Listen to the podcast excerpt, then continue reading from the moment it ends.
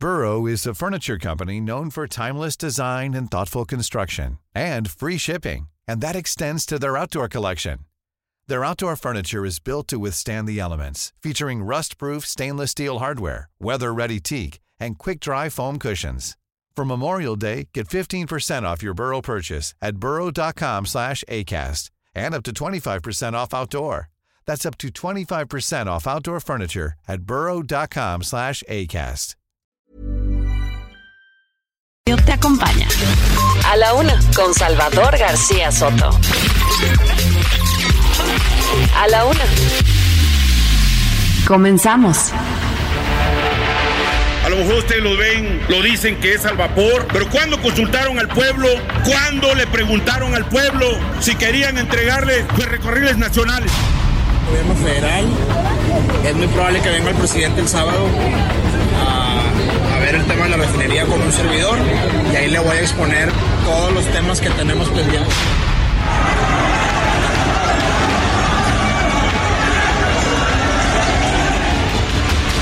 la información que proporcionó el gobernador, pues es una información que siempre circula con anticipación de manera interna a diversas áreas del gobierno federal. Vamos a esperar a que salga ya negativo de COVID para detallar la agenda del, del fin de semana. Ahí está, señores, son los que andaban robando allá arriba en la loma. Ya lo tiene aquí la banda en Santa Marta. De verdad, no le deseamos mal al presidente, pero ojalá se esté atendiendo en el INSABI. Bueno, primero comentarles que el presidente de la República continúa recuperándose, ya cada día son menos eh, los síntomas, la sintomatología asociada en estos casos a COVID-19.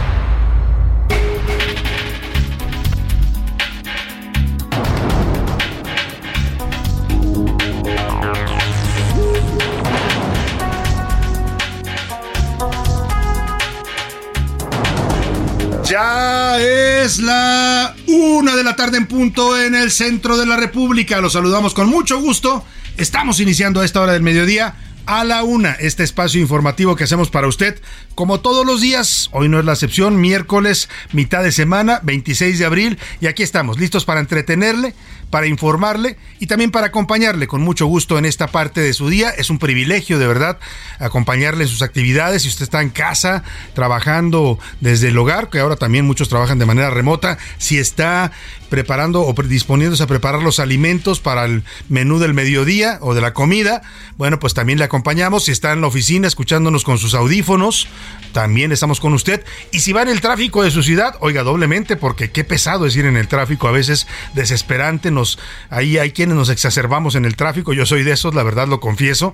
Hay gente más tranquila que puede manejar a ritmo bajito y no tiene ningún problema. Hay otros que somos acelerados. Y el tema es que, pues en ese sentido, le deseo ánimo en el tráfico. Y ánimo también en esta parte de su día. Deseo que todo se le vaya cumpliendo bien, que vaya usted resolviendo sus actividades, sus pendientes, sus tareas de trabajo, de la casa, de lo que tenga usted que hacer, del estudio también, porque a veces nos escuchan también eh, niños. Eh, bueno, pues que todo se le resuelva favorablemente en este miércoles. Y si hay problemas, contratiempos, obstáculos que, ah, como duelen y no faltan en el camino ánimo, ánimo que nos queda la mitad del día y todavía también la mitad, justamente la mitad de la semana para eh, resolver y enfrentar cualquier situación adversa. 30 grados centígrados en este momento la temperatura en el Valle de México, un clima agradable, o sea, ya empieza a disminuir un poco el calor, pero eh, la verdad es que tenemos días muy agradables en la Ciudad de México porque usted se despierta fresco, a mediodía hace calorcito, ¿no? Hasta la tarde, ya eso de las 4 de la tarde empieza a cambiar el clima y va usted a una temperatura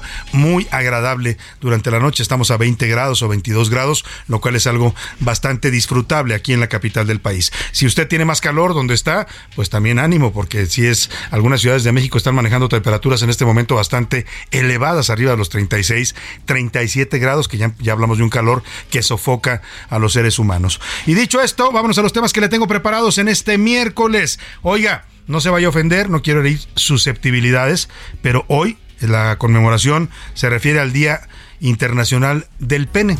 El órgano sexual masculino, y además es correcto decirle pene, ¿no? Hay quienes no les gusta la palabra, les parece fuerte, pero es su palabra, digamos, eh, médica, científica, anatómica, así se llama ese, esa parte del cuerpo humano, y así nos vamos a referir a ella en este día, que además el objetivo es hacer conciencia sobre la higiene del pene, pero también eh, relaciones sexuales responsables, ¿no? Sexo responsable, que no anden por ahí los eh, jóvenes varones, pues embarazando niñas o, adolescentes o etcétera, ¿no? Que tengan mucho cuidado con eso, que sean responsables, que ejerzan su sexualidad de una manera responsable y cuidadosa, sea cual sea su orientación sexual. Dicho esto, la celebración data usted, miren, no es algo nuevo, hay muchas fechas que le presento que las creó la ONU en 1940 y algo, en 1950, en 1960, en 1970. Esta no, esta data desde el siglo XVII. En la ciudad japonesa de Komai se festeja desde entonces, desde hace siglos, Komaki, perdóneme, Komaki ahí en una región de Japón.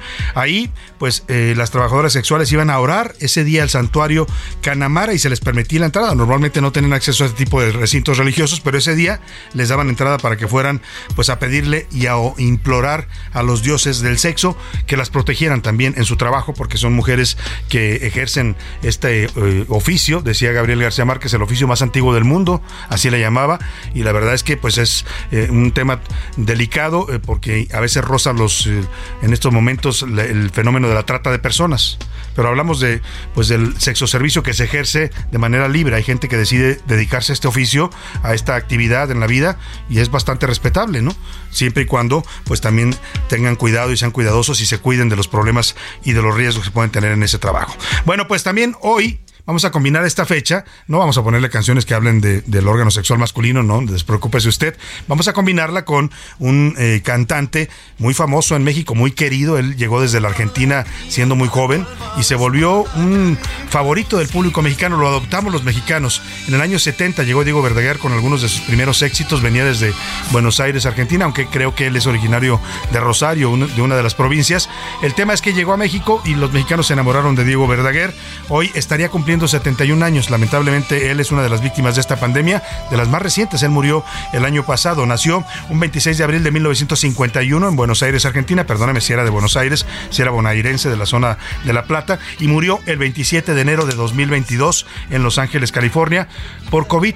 Había algunas versiones, nunca las confirmó la familia, Amanda Miguel y su hija, si estaba o no vacunado contra el COVID. Había quienes decían que era pues de estas personas que no quisieron, que decidieron de manera libre también y respetable no vacunarse, porque ellos no creían en la enfermedad. En fin, descanse en paz Diego Verdaguer y desde acá lo celebramos, esperamos que llegue hasta allá donde seguramente estará también haciendo música, que era su pasión en la vida. Vámonos ahora sí a los temas que le tengo preparados en este día, madruguete, con albazo de eh, albazo tras albazo, oiga de madrugada. Lo citaron a las 12 de la noche. Hay un citatorio que circuló en redes sociales a todos los diputados de Morena pidiéndoles y sus aliados, por supuesto, que estuvieran ahí a las 12 y que no se movieran del recinto porque había mucho trabajo y el trabajo era aprobar leyes a diestra y siniestra sin revisarlas, sin conocer su contenido, sin haber estudiado y dialogado y discutido con expertos, con público afectado, con sectores de la sociedad que se van a ver impactados por estas leyes. Así las aprobaron al vapor y sobre las rodillas. Vamos a hablar de estas intensas prisas que traen en la Cámara de Diputados y en el Senado. ¿Por qué? Porque se les acaba el periodo ordinario el 30 de abril o sea, el próximo domingo, aunque dicen que se quieren ir de vacaciones de puente desde mañana 27, y el tema es que, pues si no aprueban ahorita lo que no aprueban ahorita, adiós, ¿eh? porque ya hasta septiembre del año que entra, estamos hablando de un nuevo, eh, eh, pues, eh, periodo o no, perdóneme, hasta septiembre de este año, estamos hablando de un nuevo periodo, pero ya en la recta final cuando ya estamos en la ruta presidencial. Así de delicado es este tema. Y vamos a hablar también del cónclave. En estos momentos en Palacio Nacional, los gobernadores morenistas, 22 de ellos que provienen de igual número de estados de la República, están reunidos con el secretario de Gobernación, Adán Augusto López, y también con la secretaria de Seguridad Federal, Rosa Isela Rodríguez. Mire, esta reunión la convocó el presidente. Ayer el gobernador de Sonora, Alfonso Durazo, dijo que no, no, les habían cancelado, por lo cual iban a venir a Palacio, que no sabían si López Obrador estaría virtual por su contagio de COVID o si le iba a encabezar a Dan Augusto. Hasta lo que se sabe en este momento, y le voy a estar reportando el asunto que todavía está en desarrollo, esta noticia, pues vamos a ver si solamente estuvo el secretario de Gobernación y la secretaria de Seguridad o también participó de manera remota y virtual el presidente López Obrador. Y parte médico, mientras tanto, esta mañana el secretario precisamente de Gobernación, Adán Augusto López, compartió, bueno, dijo en la conferencia mañanera que López Obrador sigue en franca recuperación, que incluso podría regresar a sus actividades hasta el fin de semana. Ojo, ya no fueron dos o tres días. El primer día dijo dos o tres días. Hoy se cumplen tres días. Y el presidente no apareció. Ahora dice que hacia el fin de semana y a ver si el fin de semana nos dicen hasta la siguiente semana y así se la van a llevar.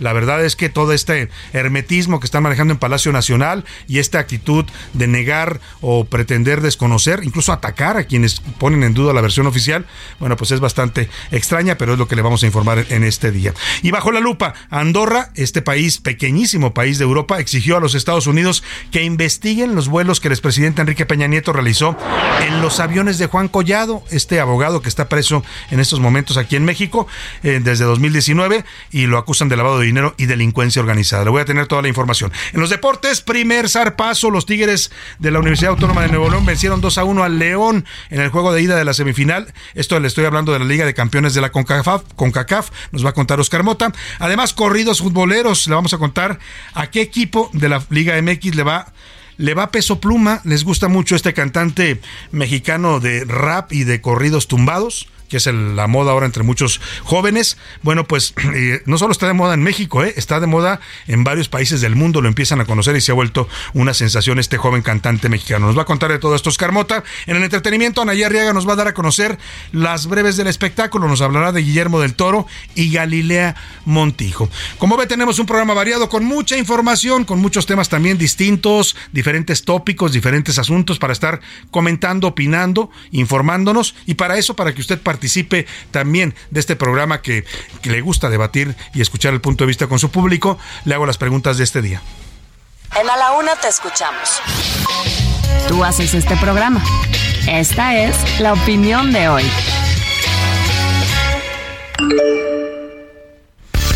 Y en las preguntas de este miércoles le tengo temas interesantes y polémicos también. Por supuesto, siempre buscamos asuntos en los que la gente se interese para opinar. Y este es uno de ellos. Morena y sus aliados aprobaron ayer martes por la noche, bueno, y de hecho, la, bueno, la madrugada ya incluso de este miércoles. Comenzaron a las 12 de la noche y terminaron de madrugada. Aprobaron en total siete iniciativas. Imagínese usted en una sola sesión. Lo grave es que muchas de estas iniciativas llegaron al Pleno sin haber sido estudiadas, revisadas a fondo en comisiones, sin haber consultado a los sectores de la población que se van a ver afectados con esta medida, porque hay muchos temas importantes, son temas de la juventud, de los adultos mayores. Oiga, desaparecen el INAPAM. Me decía una persona, un amigo adulto mayor, ¿qué voy a hacer si yo eh, desde que cumplí 60 años, pues para mí soy un adulto del INAPAM? Bueno, pues lo van a desaparecer y creo que lo van a juntar como un área, alguna secretaría, seguramente la de salud. Así de desaparecen el Instituto Nacional de la Juventud, quieren modificar el CONACIT, bueno, están cambiando la ley de ciencia y tecnología por una ley de ciencia y humanidades, cualquier cosa que eso signifique. No sé si ahora nos van a enseñar ciencias sociales desde el gobierno, pero bueno, pues el tema es que es lo que se está en estos momentos aprobando y discutiendo en la Cámara de Diputados. Y yo le quiero preguntar a partir de estas prisas, estas premuras, esta manera irresponsable con la que están legislando los diputados de Morena y sus aliados, ¿qué opina del actuar precisamente de la mayoría oficial, es decir, de los diputados de Morena y sus aliados? Le doy tres opciones para que me conteste. Está bien que lo hagan así rápido y deprisa porque son reformas necesarias está mal, pésimo, porque abandonan a los sectores más necesitados y están dañando. Oiga, cada ley que aprueban en este país tiene un impacto, ¿eh? No es nada más que esté al libro, impacta la vida de los ciudadanos en distintas formas. O si está usted enfermo, o si usted es un abogado, un contribuyente, le afecta de distintas formas lo que los diputados. Entonces, ahí es si usted cree que esto está mal. Y la tercera opción, se mueven bueno, pues los diputados de Morena bailan al son de Palacio, para que me entiendan, ¿no? Al son que les toque el presidente, a ese son. Ellos bailan y sin chistar. El segundo tema que le pongo sobre la mesa, el Congreso aprobó la reducción de la jornada semanal laboral. Esta es una buena noticia para todos los trabajadores de México. De 48 horas que trabajamos hoy en una jornada legal, digamos constitucional, a 40 horas. Si usted tiene estas jornadas que son de, de 8 horas, pues lo felicito porque ahora va a trabajar seguramente menos, ¿no? 6 horas a la semana o algo así eh, di- diariamente. Se eliminan los sábados, básicamente, bueno, en promedio trabajaría usted eso, ¿no? 8 horas de lunes a viernes, pues para que me entienda.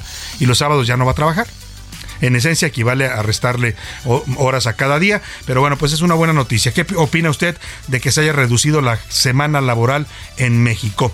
Estoy a favor, las empresas abusan de los empleados, estoy en contra. De por sí los trabajadores son flojos y luego, como dicen, el niño es risueño y le haces cosquillas. Bueno, la segunda pregunta, la última opción más bien para esta pregunta, leyes demagógicas que no sirven para nada, porque también hemos discutido eso. Sí, las reformas laborales muy buenas, pero la realidad del trabajador mexicano es otra. ¿eh? Aquí, en esta empresa y en muchas otras, hay jóvenes o empresas, sobre todo los que van comenzando, que los hacen trabajar hasta 12, 14 horas diarias. Y entonces eso pues está delicado porque no, o sea, es otra realidad y la gente lo acepta, ¿eh? no es que no obligan a nadie, ni aquí en el Heraldo ni en ninguna otra empresa, la gente lo acepta porque es parte de su realidad laboral, es eso o no tener chamba en, en muchos casos y la necesidad económica por supuesto también. Y oiga, pues hoy le decía, es el Día Internacional del Pene. El objetivo de esta fecha es hacer conciencia de la higiene, de la importancia de la higiene en este órgano masculino y también, por supuesto, el mantener relaciones sexuales higiénicas y responsables. Ya le platicaba que es una tradición antigua, se creó en Japón en el siglo XVII y la pregunta que le hago sobre este tema es qué tanto se habla de la sexualidad y del pene en su casa, porque al final pues son órganos del cuerpo, ¿no? Que es tanto la mujer como el hombre tiene, se llaman de manera distinta, son distintos pero se complementan en la vida, ¿no? Esa es la realidad. El tema es que yo le pregunto qué tanto se habla de este tema de temas de sexualidad en su casa o se pueden pronunciar este tipo de palabras sin problema, ¿no? Porque hay familias que ya lo hablan de manera normal, o sea, así educan a sus hijos desde niños, este es tu pene, les dicen desde chiquitos, hay otros que le dicen, ese es tu pirrín, ese es tu pichilín, ¿no? Ese ese es tu, tu amiguito, ¿no? Entonces, los niños crecen sin saber cómo se llama su órgano sexual. Pero bueno, más allá de la educación familiar, yo le quiero preguntar el día de hoy qué tanto se habla y se manejan estos temas en su familia. De manera abierta y educativa, somos abiertos para hablar de estos temas con los hijos y con la familia. No, es un tema tabú. En mi casa no se habla, como decía por ahí esta frase, de eso no se habla, ¿no? Y la última, híjole, no, me lo pusieron en broma, pero bueno, pues se la voy a decir, ¿no? No, no, no es albur, ni estoy alburando a nadie, es una realidad, además, ¿no? Científicamente comprobada, aquí estamos ante un hecho, un hecho contundente, no son otros datos como los del presidente López Obrador, este es un hecho contundente, el pene dura lo que dura duro. Esa es la realidad de la vida. Pues dicho esto, vámonos al 55 18 41 51 99, el número para que usted nos marque, nos mande sus mensajes de texto y de voz para que usted comparte sus opiniones, comentarios y puntos de vista sobre estos temas. Y ahora sí, nos vamos al resumen de noticias, porque esto como el miércoles y como la mitad de esta semana, ya comenzó.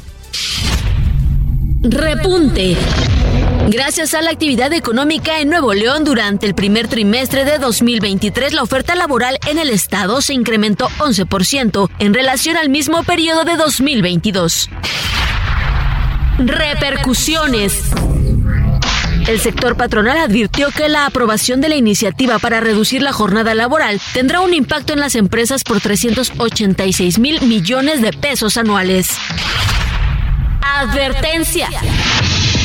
La Comisión Nacional del Agua informó que las presas del sistema Cutzamala continúan con una tendencia a la baja en los niveles de almacenamiento al llegar al 42% de su capacidad. Ejecución. El exalcalde morenista de Juquila, Oaxaca, Francisco Zárate Pacheco, fue asesinado anoche en aquel municipio ubicado en la Sierra Sur del estado. Medida extrema. Medios colombianos reportaron que el presidente de aquel país, Gustavo Petro, le pidió la renuncia a todo su gabinete para llevar a cabo una reorganización de su gobierno. Una de la tarde con 18 minutos y nos vamos a la información en este miércoles. Le platicaba que justo en este momento se está realizando una reunión eh, de los 22 gobernadores, son 22 estados los que gobiernan, bueno, Morena y sus aliados también, o sea, aquí vienen los gobernadores solamente que llegaron por el partido Morena al poder, pero también viene por ahí el del Verde de San Luis Potosí, que es afín a la 4T, viene Cuauhtémoc Blanco, que es del, del partido ya desaparecido, el, el PSD, el Partido Socialdemócrata, eh, y y vienen pues todos los gobernadores de Morena, 22 en total, están reunidos en Palacio Nacional, lo citaron desde hoy al mediodía. El encuentro lo había convocado el presidente López Obrador hace varias semanas. A los gobernadores les avisaron con anticipación y ayer le decía que Alfonso Durazo, el gobernador de, de Sonora, morenista, decía que no les habían cancelado, por lo cual él se iba a presentar hoy miércoles a Palacio, lo hicieron la mayoría de ellos. Lo que sí decía es que no sabía si el presidente López Obrador iba a estar o no iba a estar. Por supuesto, físicamente no puede estar porque está contagiado de COVID, según la versión oficial, lo cual lo haría imposible que fuera una reunión cerrada, en donde puede contagiar a otras personas. Y, pero entonces puede estar de manera remota. Y va a ser un dato interesante. ¿eh? Si el presidente aparece vía remota con los eh, gobernadores de Morena, quiere decir pues que efectivamente la versión es totalmente cierta, está, está bien, se está recuperando y está saliendo adelante este tercer contagio del COVID. Si no aparece, pues nada, seguirán los eh, especulaciones, los rumores, en mucho alimentados. Si hay una versión oficial, ayer veía a un periodista de estos que favorecen, bueno, pues son, son algunos fanáticos o seguidores de la 4T, varios periodistas, ¿no? Pero este sí era un periodista más o menos reconocido, pero muchos de ellos ya cambiaron, ¿eh? Antes eran críticos, súper críticos, con el PRI, con el PAN, eran, bueno, iban a las conferencias de prensa del presidente y le gritaban en su cara.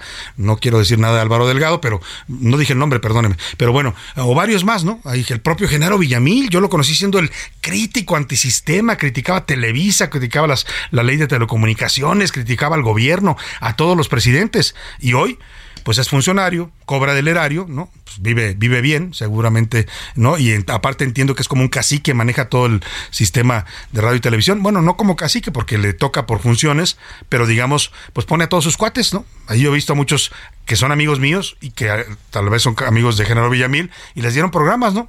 Muchos de ellos hacían shows en cabarets y hoy tienen programas de televisión. En fin, el tema es que, pues, y lo lamentable es que mucho del uso de este sistema de radio y televisión se va, pues, a la propaganda, más que a la información y a, hacer programas partidistas. Digamos, estos son programas totalmente favorables a Morena. Dicho esto, pues le decía que se está llevando a cabo esta reunión. Además, la está encabezando Dan Augusto López, el secretario de Gobernación. Todavía no se despeja la incógnita si el presidente López Obrador está participando o no, aunque sea de manera remota. Y la también está presente la secretaria de Seguridad y Protección Ciudadana del Gobierno Federal, Rosa Isela Rodríguez. Además del subsecretario de Derechos Humanos de Gobernación, Alejandro Encinas. Eh, pues dicen, ya dijeron oficialmente que no está previsto, o sea que ya, ya la, la, incógnita que yo le planteaba ya se despejó. El presidente López Obrador no va a participar en esta reunión ni de manera virtual. Bueno, por algo será. Vamos a escuchar cómo lo dijo hoy el secretario Adán Augusto en la conferencia mañanera. Originalmente estaba programada con el señor presidente, nos tocará atenderlos a un servidor, a la secretaria de Seguridad Ciudadana y al subsecretario de Derechos Humanos, Alejandro Encinas. ¿Habrá un mensaje del presidente López Obrador en video en este encuentro? ¿Se prevé? Pues eh, no está previsto, pero pudiera darse. No está previsto, pero pudiera darse. Le faltó decir como Capulina, ¿no? Pues que sí, pues que no. Así más o menos el secretario de Gobernación con este tema. Así han tratado el tema de la salud del presidente. Pero vamos con Alan Rodríguez, que se encuentra ahí, justo en Palacio Nacional, y está viendo y ha visto cómo llegaron la mayoría ya de los gobernadores de Morena y sus partidos aliados. Te saludo con gusto, Alan Rodríguez. Buena tarde. Hola, ¿qué tal, Salvador? Amigos, muy buenas tardes. Pues como lo mencionas, nos encontramos en la calle de Corregidora, en el centro histórico de la Ciudad de México, donde a partir de las diez y media de la mañana pudimos observar la llegada de los gobernadores. Una de las primeras personas en llegar a este punto fue la secretaria eh, de Seguridad, Rosa Isela Rodríguez, quien ingresó junto con la gobernadora de Tlaxcala. Fueron prácticamente las primeras en llegar en los minutos posteriores. Eh, comenzamos a ver lo que es todo un operativo de seguridad por parte de los cuerpos de seguridad de cada uno de los gobernadores, entre ellos Rutilio Escandón de Chiapas, Salomón Jara por parte de Oaxaca, Lorena Cuellar, como ya les mencionábamos, del estado de Tlaxcala, Américo Villarreal de Tamaulipas, Alfonso Durazno de Sonora, Indira Vizcaño de Colima, Alfredo Ramírez Bedoya de Michoacán, Marina del Pilar de Baja California, Mara Lesma de Quintana Roo, entre otros como Cuauhtémoc Blanco de Morelos, eh, Carlos Merino de Tabasco, la jefa de gobierno Claudia Sheinbaum de la Ciudad de México, quien llegó junto con Adán Augusto. Y prácticamente todos los gobernadores ya se encuentran al interior del Palacio Nacional, ya ha comenzado esta reunión y estará encabezada, como ya lo mencionaste, por el titular de gobernación, Adán Augusto, quien pues ya comenzó, lo comentó en la mañanera del día de hoy, que se espera, es muy probable que el presidente de la República, Andrés Manuel López Obrador, envíe un mensaje que ya haya sido previamente grabado a esta reunión de los 20 gobernadores del partido de Morena. Nosotros eh, pues pudimos observar la llegada de todos ellos, intentamos dialogar con ellos, platicar, sin embargo, pues ante las prisas, ante la llegada eh, algo retardada de algunos de ellos, pues ingresaron únicamente, pero vamos a permanecer en este espacio a la salida, a ver si nos comentan un poco eh, si es que vieron este video y pues cómo notaron al presidente ese es, de la República. Ese es el dato y es la nota, si el presidente estuvo o no estuvo en esta reunión, esa va, va a ser la nota, así es que estamos en contacto contigo y regresaremos en cuanto haya información, Alan Rodríguez. Continuamos al pendiente, muy buena tarde. Muy buena tarde. Nos vamos a la pausa y le decía que hoy vamos a homenajear, no, no a ese Día Internacional, ¿no? Porque normalmente le dedicamos también tema musical, pero en este caso decidimos dárselo a Diego Verdaguer, un gran cantante muy querido de los mexicanos, murió lamentablemente el año pasado por COVID y en el 1964 cantaba esto que fue un exitazo que se llamaba Nena.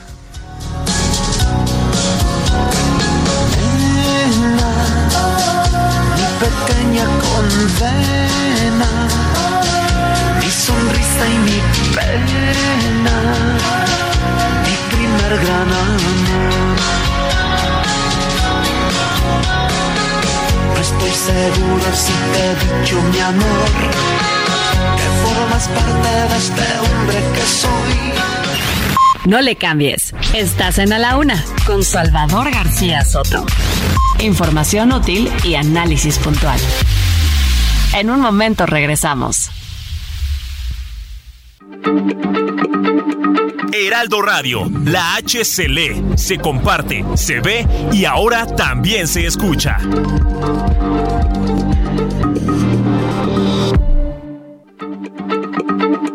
Heraldo Radio, la H se lee, se comparte, se ve y ahora también se escucha.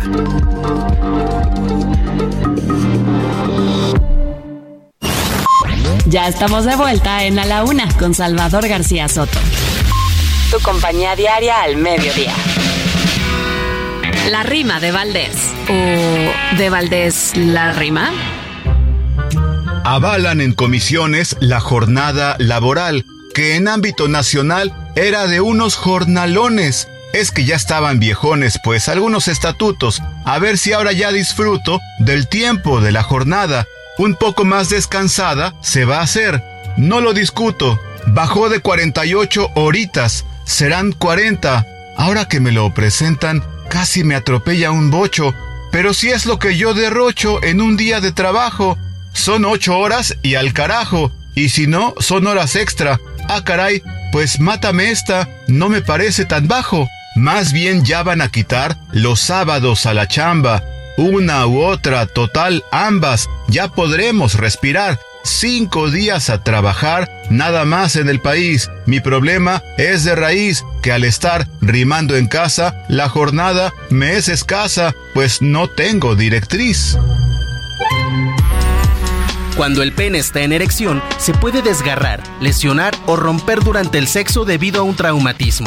Por otro lado, la erección de una persona puede ocurrir incluso dentro del vientre materno, sobre todo a la mitad del embarazo, que es cuando los órganos sexuales comienzan a desarrollarse.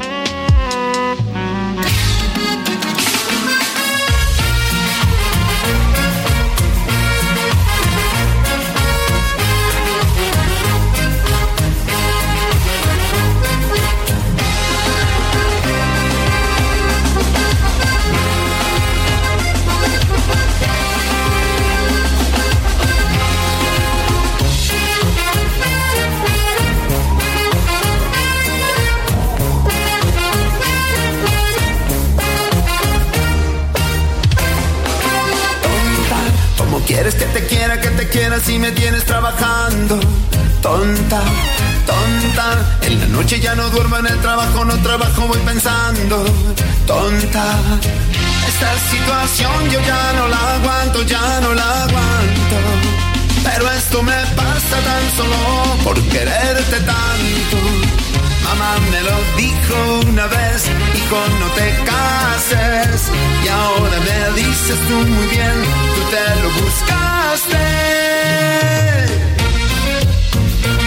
Una de la tarde con 32 minutos. Qué ritmazo tenía esta canción o tiene esta canción, que fue uno de los últimos éxitos de Diego Verdaguer se llama Tonta, es una de las últimas canciones que grabó antes de morir, aborda de manera simpática la eterna lucha entre los sexos, ¿no? Esto de que los hombres son de, de, la Tierra y las mujeres son de Marte, o los, no, cuando las mujeres son de Venus y los hombres son de Marte, ¿no? Ya sabe usted. Bueno, pues es de eso habla Diego Verdaguer en esta canción, esta cumbia al ritmo argentino que hizo el señor Diego Verdaguer. Seguimos con más en la Laguna para usted. Tonta, ¿cómo quieres que te quiera, que te quiera si me tienes trabajando? Tonta, tonta, en las noches ya no duermo en el trabajo, no trabajo, voy pensando. Tonta, esta situación yo ya no la aguanto, ya no la aguanto. Pero esto me pasa tan solo por quererte tanto. Mamá me lo dijo una vez, dijo no te cases. A la una, con Salvador García Soto. Una de la tarde con 33 minutos. Oiga, y tan alegres que estábamos escuchando esta cumbia de Diego Verdaguer. Pues, y ahora pues le voy a dar una mala noticia. La verdad es que tengo que decirle, hace un rato le informé cuando arrancamos este espacio que había una muy buena noticia que era eh, la reducción de la jornada laboral de los mexicanos, la jornada semanal obligatoria que marca la ley, de lunes a sábado, que es hoy, se reducía a lunes a viernes. Es decir, en vez de ¿cuántas horas semanales? 48 bajaría a 40 horas laborables semanales en el esquema, digamos, oficial y constitucional. La, pues la tengo que decir que siempre no. Dijo mi mamá que siempre no como dicen por ahí, o de reversa también, ¿no? Porque el tema es que los diputados anunciaron que no, no hay acuerdos para aprobar esta iniciativa ante la discusión que se está dando entre el Morena, sus aliados. A veces las diferencias son más internas entre Morena que hacia la oposición. La oposición, por supuesto, está en contra de aprobar hacia el vapor este tipo de iniciativas. El primero que estuvo al contra es el PAN, y bueno, tiene sentido. El PAN es el partido, digamos, que representa a la parte patronal empresarial de este país, a la derecha empresarial, y por esas razones están oponiendo resistencia. Es que se va hasta el próximo periodo, que puede ser en septiembre, que inicia el próximo ordinario, en septiembre de este año, o tal vez, si así lo deciden, puede haber un periodo extraordinario. Escuchemos cómo lo anunció, pues que siempre no, dice el señor Ignacio Mier, coordinador de los diputados de Morena. Y también el tema de los dos días de descanso a la semana, si sale en estos que le resta al periodo ordinario, sí o no, y por qué sí o no. Por favor. No, ninguna reforma constitucional. ¿Por qué? Porque ya no nos da tiempo. Además de que no nos da tiempo de agendarla, se tiene que construir en torno al dictamen, en tanto reforma constitucional, los dos tercios. Y eso requiere un consenso en la redacción del dictamen. Bueno, pues ahí está, confiesa Ignacio Mier, pues que los de Morena se equivocaron porque intentaron hacerla pasar como una reforma secundaria, así estaba contemplada, la anunciaron que ya se iba a aprobar y hoy dicen, perdón, no, seguramente el PAN les demostró pues que el tema era tenía que ir hasta la Constitución y como no tiene los votos Morena, no tiene la mayoría suficiente en el Senado de la República, tampoco en la Cámara de Diputados, pues eh, va para atrás, para atrás los fielders para usar el lenguaje mm, beisbolero que tanto le gusta al presidente López Obrador. Lo que sí aprobaron y oiga, ahí sí hay muchos temas que nos golpean a los mexicanos de distintos sectores sociales o distintas actividades. Ayer incluso tres grandes cineastas mexicanos, los más importantes en este momento, Alejandro González Iñárritu, el señor Alfonso Cuarón y también Guillermo del Toro, se pronunciaron juntos en un comunicado en contra de la eliminación del Fidecine, que se estaba discutiendo si se eliminaba o no en este paquete de 18 organismos, al final no apareció pero lo que sí apareció, pues echaron la financiera rural, ya la desaparecieron. Muchos de estos casos van a pasar a ser áreas administrativas de una, secretaría, o sea, la, el, área de financiamiento al campo de la Secretaría de Seguridad, Agricultura y Pesca. O sea, así quedaría más o menos para que se dé usted una idea. Ya no habría una financiera que le presta dinero a los campesinos, que esa era la gran función, y le prestaba con unos intereses bajísimos, ¿no? Era una función del Estado para ayudar y apoyar a los campesinos. Cosa que hacen todos los países, ¿eh? Los más desarrollados le invierten subsidios directos al campo. Y aquí en México, en vez de subsidiar más al campo y apoyarlo para que produzca, el presidente López Obrador les está quitando el único instrumento de financiamiento rural que había en este país. Es lo que antes fue el Ban Rural, después se transformó en la financiera rural y ahora pues quedará ahí como un área eh, olvidada en alguna secretaría. También quieren desaparecer al CONACIT en vez de la ley de ciencia y tecnología, quieren aprobar una que se llama también, eh, también la ley de ciencias y humanidades, también, esa, una buena noticia, ahí sí le doy, ya la echaron para atrás. Bueno, no para atrás, sino que la, la frenan. No, no se va Ah, no, perdóneme, ya fue aprobada. Me están haciendo aquí la seña. Ya fue aprobada ayer por la madrugada. Discúlpeme si no estaba todavía al tanto, pero ya la aprobaron. ¿No? La, fue aprobada hoy por la madrugada la eliminación del CONOCIT y en su lugar pues opera una ley de ciencia y humanidades. Transfieren el 80% de las ganancias que, genera el sector turístico al Tren Maya, ya no van a ir a la Sectur ni al Fonatur, ya no se van a usar para promocionar la imagen de México en otros países para que vengan los turistas, ahora se usarán para construir el Tren Maya. ¿Qué quiere usted? Son los caprichos y las prioridades del presidente. Vamos con Elia Castillo hasta la Cámara de Diputados que ha estado siguiendo y estuvo toda la madrugada. Le mandamos un abrazo porque ha sido una jornada larga a nuestra reportera de Asuntos Legislativos del Heraldo de México, Elia Castillo. ¿Cómo estás, Elia? Te saludo. Imagino que desveladita. Muy buenas tardes. Muy buenas tardes, Salvador. Te saludo con mucho gusto a ti, al auditorio. Bueno, así es, en la recta final del periodo ordinario de sesiones en la Cámara de Diputados. Y bueno, tras una sesión maratónica de más de 24 horas, Morena y aliados hicieron valer su mayoría y mediante albazos aprobaron fast track reformas con las que desaparecen el Instituto de Salud para el Bienestar y trasladan sus facultades al Instituto Mexicano del Seguro Social para el Bienestar, en la prestación de servicios de salud y medicamentos gratuitos a las personas que no cuenten con seguridad social. También aprobaron por la misma vía de la dispensa de todos los trámites sin que el Pleno tuviera conocimiento del contenido de la iniciativa, la reforma que permite al titular del Ejecutivo hacer asignaciones directas e indefinidas a entidades paraestatales en la prestación de servicios públicos ferroviarios, lo que la oposición acusó busca que el tren Maya sea operado eternamente por la Secretaría de la Defensa Nacional. Escuchemos parte de lo que se dio y de lo que se dijo durante este debate. Nuevamente, en lugar de estudiar, de aprender, de reconocer, la decisión es tirar el agua sucia de la bañera con todo y el niño. El tercer albazo reforma las leyes orgánicas de la Administración Pública Federal, orgánica del Ejército y Fuerza Aérea Mexicanos de Aeropuertos y de Aviación Civil en materia de protección del espacio aéreo mexicano a fin de que la Secretaría de la Defensa Nacional coordine a las dependencias que participan en garantizar la seguridad del espacio aéreo. Con ello, se establece que el Centro Nacional de Vigilancia y Protección del Espacio Aéreo dependerá de la Secretaría de la Defensa Nacional. La cuarta iniciativa que el Pleno conoció en el momento de su presentación y que con los votos de Morena y aliados se discutió de urgente y obvia resolución, reforma la Ley General de Bienes Nacionales para asegurar que la venta de inmuebles propiedad de la nación se haga bajo las mejores condiciones para el Estado en cuanto a precio, transparencia y oportunidad en las licitaciones públicas. Esto ocurre, Salvador, a cuatro días de que concluya el periodo ordinario de sesiones. El próximo domingo 30 de abril, Morena y aliados pues presentaron esta serie de iniciativas de reformas a diversos ordenamientos de último momento. En total eh, fueron cuatro reformas que ya fueron turnadas al Senado de la República. Adicionalmente, se aprobaron dictámenes que tenían solo unas horas de haber sido aprobados en comisiones, entre ellos el que desaparece la financiera rural para entregar los apoyos directamente a los beneficiarios, la reforma que permite que, la, eh, que permite el combate a los llamados montadeudas, la reforma que desaparece el CONACIT y crea el Consejo Nacional de Humanidades, Ciencia y Tecnología y la reforma que traslada facultades de la Secretaría de Hacienda a la función pública para que participe en procesos de licitación. Ese es el reporte que te tengo. Muchas gracias, Elia Castillo. Interesante este recuento que nos hacen de las leyes aprobadas de madrugada. Se va a sorprender usted porque hay leyes pues que desaparecen cosas fundamentales. Por ejemplo, una que nadie entiende es la que desaparece el INSABI, el Instituto Nacional de la Salud para el Bienestar, así le llamaron. Llegó López Obrador y el Seguro Popular, que perdóneme, era uno de los, de los sistemas de salud que mejor funcionaban en este país, mucho mejor que el IMSS y que el ISTE y que eh, cualquier otro pues funcionaba, le daba a la gente cobertura, a la gente que no tenía seguro social ni ISTE, les pagaba enfermedades crónicas, había un seguro para enfermedades crónicas, les pagaba tratamientos de cáncer, les pagaba operaciones, cirugías mayores. Bueno, pues ese llegó y López Obrador y no le gustó, que porque lo hizo Calderón y que porque había corrupción, cosa que nunca demostraron y nunca metieron a nadie a la cárcel. Bueno, pues entonces van a desaparecer al INSABI, que crearon para sustituir al Seguro Popular, que sí funcionaba, el INSABI nunca funcionó, es uno de los grandes fracasos en este gobierno de López Obrador, absoluto y rotundo fracaso, y hoy lo desaparecen para pasar esos recursos, dicen, al IMSS Bienestar.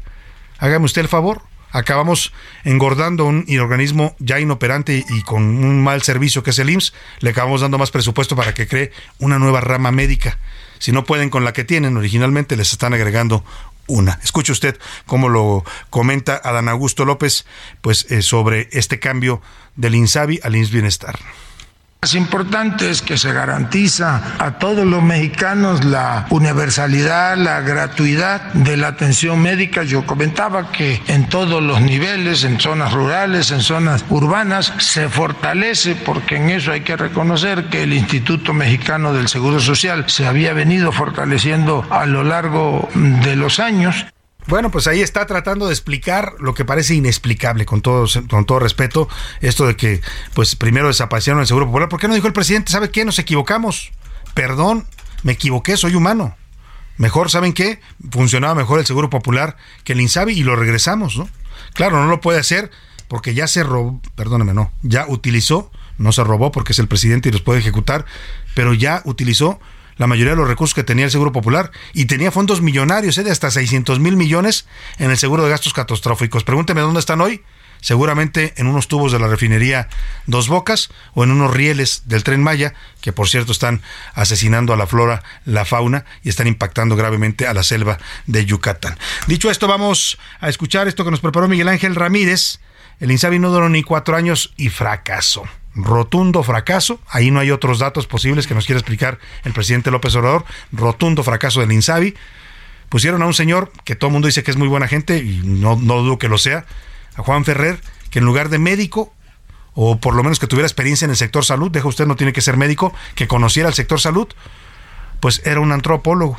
Muy buena persona, pero antropólogo. Escuchemos si tratamos de visualizar la peor decisión que ha tomado este gobierno fue desaparecer el seguro popular. Dejaron en la indefensión a 53 millones de mexicanas y mexicanos. El INSABI no duró ni cuatro años. El Instituto de Salud para el Bienestar se constituyó por mandato a través del decreto por el que se reforman, adicionan y derogan diversas disposiciones de la Ley General de Salud y de la Ley de los Institutos Nacionales de Salud, publicado en el Diario Oficial el 29 de noviembre de 2019. Suplió el Seguro Popular creado en gobiernos panistas y brindaba atención médica a quienes no contaban con seguridad social. Pero el INSABI provocó un desabasto de medicamentos. Además, dejó en la indefensión a más de 50 millones de mexicanos. Con un presupuesto total de 500 mil millones de pesos, el INSABI enfrentó una serie de problemáticas, como falta de medicamentos, principalmente para niños con cáncer y enfermedades psiquiátricas en adultos y menores. Habla Omar Hernández, papá de niño con cáncer otra vez con que puras promesas, como se los he dicho, son promesas y escuchar y promesas que ya está el medicamento y ya está el medicamento, ya lo compramos.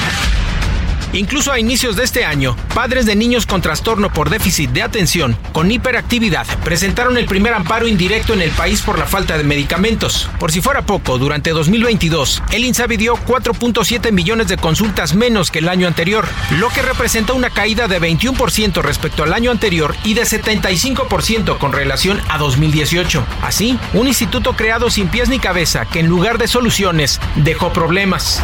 Con información de Milka Ramírez para la UNA con Salvador García Soto, Miguel Ángel Ramírez. Bueno, pues ahí está, esa fue la historia del INSABI, un, el primer muerto como institución de este sexenio, ¿eh? Y agárrese, porque en una de esas, en un segundo, pues en el siguiente sexenio empiezan a desaparecer otras inoperantes. Ahí está el caso de Segalmex, que nos iba a garantizar la autonomía alimentaria, decían, ¿no?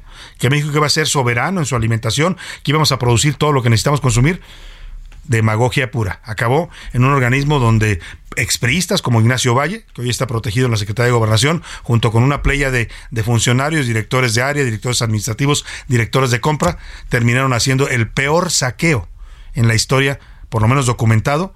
Ha habido seguramente muchos más grandes, pero no los documentaron. Este sí, llega casi a los 20 mil millones de pesos. Por cierto, ayer capturaron, fíjese usted, la paradoja, en esta historia de Segalmex, que es el peor fraude que se haya cometido contra el erario público. Y, mire que era difícil superar a los periodistas y a los panistas que también tenían lo suyo en materia de corrupción. Los periodistas no se diga, son los grandes maestros de la corrupción en este país. El PAN les aprendió rápido las mañas. Y ahora Morena bueno, regresó Peña Nieto que sacó las uñas, ¿no? Era el nuevo PRI pero con uñas más largas. Y al final, pues Morena está repitiendo exactamente los mismos vicios. Por cierto, el secretario de Gobernación, Adán Augusto López, comentó que la suspensión del diálogo en la ley minera, ayer aquí nos dio la exclusiva el señor mm, Napoleón Gómez Urrutia, nos retomaron en varios medios con la entrevista que hicimos sobre el senador y líder del sindicato minero, que está impulsando, él es de los que apoyaron la reforma laboral, a pesar de que había cosas que no le gustaban, lo dijo, dijo que se favorecía mucho a las grandes empresas que habían metido su cuchara en la Cámara de Diputados, pero aún así dijo hay avances importantes y la vamos a pelear. Nada más que se dividió Morena y algunos diputados, sobre todo el presidente de la Comisión de em, estudios eh, legislativos y el presidente, la presidenta de la Comisión de Minería, el primero morenista y la segunda del PT, pues dijeron que no, que se paraba y que la iban a revisar. Hoy Adán Augusto dice que no se va a, no se va a morir la ley minera, que todavía no la den por muerta, que la pueden aprobar en las siguientes horas. Así lo dijo. Yo creo que no se fue a pausa, forma parte del proceso legislativo. Tengo entendido que la comisión respectiva en el Senado de la República, que creo la encabeza la senadora Giovanna Bañuelos de la Torre, está trabajando de manera permanente. Circularon entre los miembros de la comisión este, la minuta.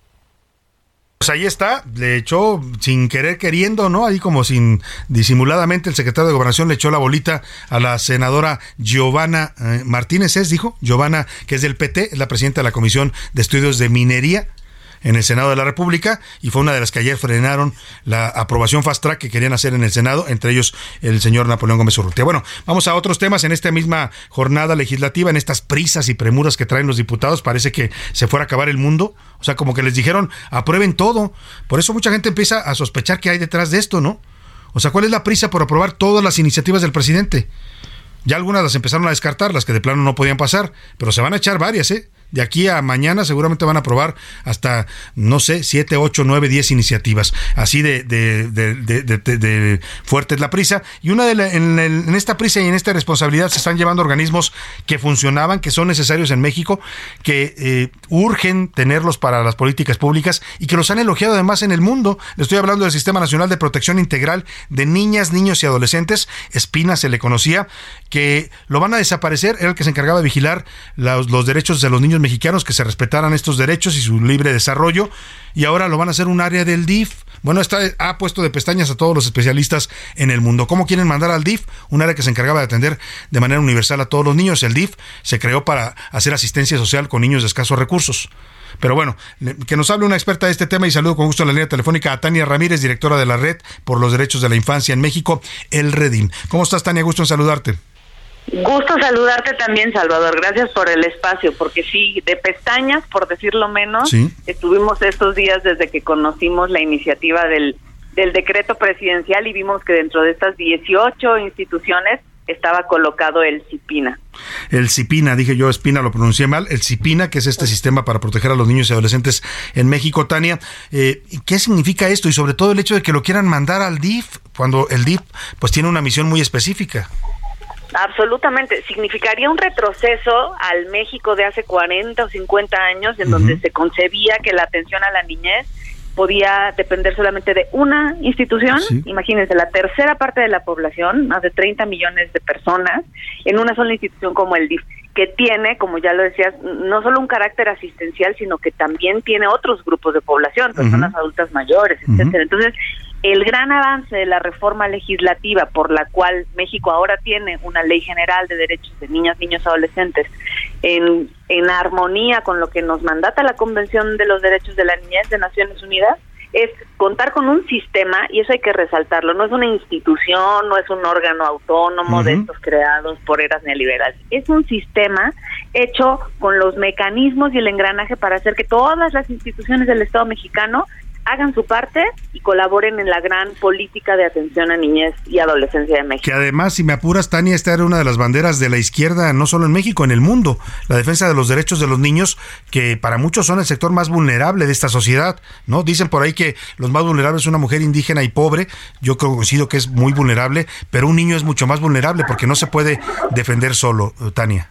Definitivamente, y si a esa cuadratura le sumas ser niña, ser indígena, ser pobre, ser monolingüe, estamos en los grados más grandes de pobreza. Niñez y adolescencia son el grupo de población que más altos índices de pobreza, pobreza extrema y marginalidad tienen en el país. Entonces, sí ha sido reconocido, eh, premiado, como decías, internacionalmente, y sobre todo el sistema y el hecho de que México ratificara la Convención de los Derechos del Niño fue un logro de las organizaciones sociales, es más, un logro de muchas de las personas que ahora mismo están adheridas a Morena. Por eso hicimos el llamado emergente el día de ayer, incluso manifestándonos en Cámara de Diputados, para pedir que esto se revise, se estudie, se abra a Parlamento abierto, a foro, a consultas, no solo con organizaciones de la sociedad civil, sino también con niñas y niños. Ellos tienen el derecho de opinar su propia ley y también ampliándolo incluso a la observación que puedan hacer otras comisiones. Si se acuerdan, esta, esta iniciativa se turnó a transparencia y a gobernación y se pretendía en esta ruta rápida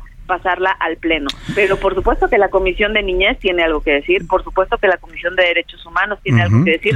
Es, decir, una reforma tan grande, tan profunda y que resultaría, a nuestro entender, tan regresiva en materia de derechos, no puede pasar rápido y sin el estudio, opinión y escrutinio de todos los Claro, como dices, sin consultar a los sectores afectados, en este caso a los propios niños y a los organismos que procuran su bienestar y su defensa de derechos.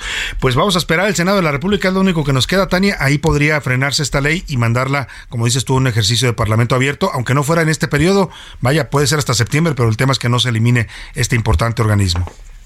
Exacto, tenemos un tiempito, digamos que ayer era inminente parar que pasara rápido en Cámara de Diputados, pero esto no se ha acabado. Tiene otro periodo de sesiones, esto tiene que pasar también por el Senado y necesitaremos estar muy atentos de que esto no suceda y sobre todo que no no, no que no ganen, sino que se problematice y se hable con verdad sobre los dos grandes argumentos con los cuales se quiere hacer esto. Ahorro de recursos, falacias. Que además es falso, ¿no? Que ni siquiera va a mejorar el ahorro de recursos. No, para nada. Si Pina utiliza, o sea, la Secretaría Ejecutiva utiliza una veinteava parte de lo que utiliza el DIF. Algunos colegas de Fundar nos han estado ayudando a construir esa cifra y podría ser más grande, hasta de más de 50 veces. Claro. Si Pina le representa a México la centésima, menos de la centésima parte, es 106 veces menos que el presupuesto de eh, defensa nacional. Claro. Entonces, ni el ahorro de recursos ni la simplificación administrativa, son porque son dos instancias de naturalezas muy distintas, son argumentos. Pues vamos a estar pendientes, Tania Ramírez, eh, directora de los derechos pues, de la Red por Derechos de la Infancia, Redim. Te agradezco mucho y estamos al pendiente y en contacto con ustedes. Gracias a ustedes, Salvador. Muchas gracias, muy buena tarde. Nos vamos a la pausa con un clásico. Es de las que más me gustan de Diego Verdaguer. Es un cover italiano, pero lo hizo muy bien. Se llama Volveré, 1998, esta versión que escuchamos. Y tu triste mirar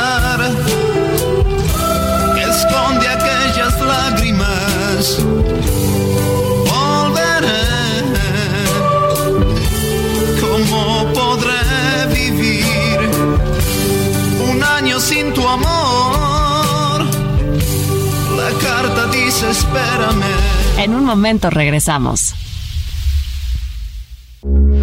Heraldo Radio, con la H que sí suena y ahora también se escucha. Ya estamos de vuelta en A la Una con Salvador García Soto.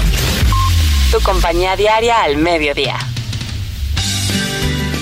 El nombre real de Diego Verdaguer era Miguel Atilio Bocadoro Hernández. Nació en Argentina el 26 de abril de 1951. Sin embargo, luego de varios años de vivir en México, logró obtener la ciudadanía mexicana. Está de más decir que Diego Verdaguer dejó un legado en la industria musical de Argentina y toda Latinoamérica.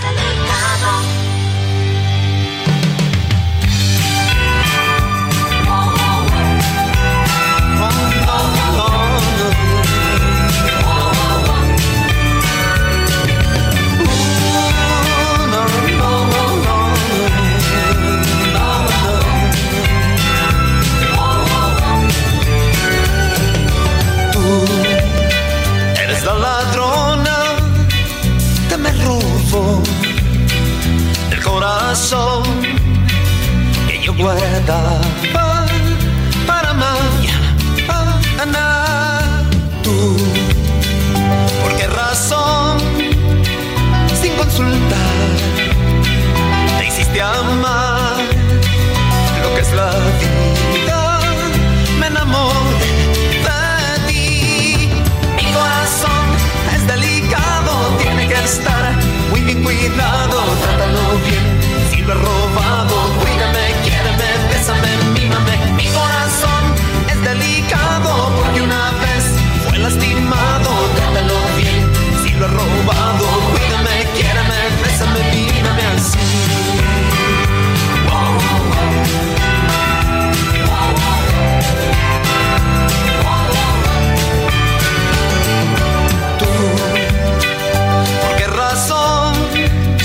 Las 2 de la tarde en punto en el centro de la República y los saludamos con mucho gusto. Estamos iniciando a esta hora del mediodía la segunda hora de a la una. Vamos a la segunda parte de este espacio informativo y lo hacemos, la verdad, con mucho gusto, con toda la actitud para seguirle informando, entreteniendo y acompañando en este momento de su día, en este miércoles, miércoles ya 26 del mes de abril. Ah, por ahí felicidades a un hermano que cumple años allá en Guadalajara, es hoy del 26 de abril. Bueno, pues a César García Soto le mando un abrazo y dicho esto, pues vamos a eh, tener muchos temas todavía, muchas historias, noticias, entrevistas, todo lo que le tengo preparado en esta segunda parte para seguir siendo parte de su día a día. Y eh, por lo pronto estamos regresando con este ritmazo y este que es yo creo que el más grande éxito de Diego Verdaguer en México. Tuvo varios, eh, pero este es uno de los preferidos. Se llamaba La Ladrona, era de 1981. Recordaba yo que tenía 12 años, estaba terminando la primaria cuando sonaba esta canción en la radio, era todo un éxito.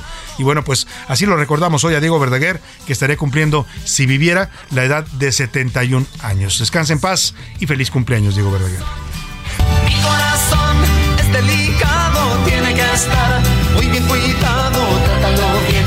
Si lo has robado, cuídame, quiéreme, bésame, mírame. Mi corazón es delicado porque una vez fue lastimado,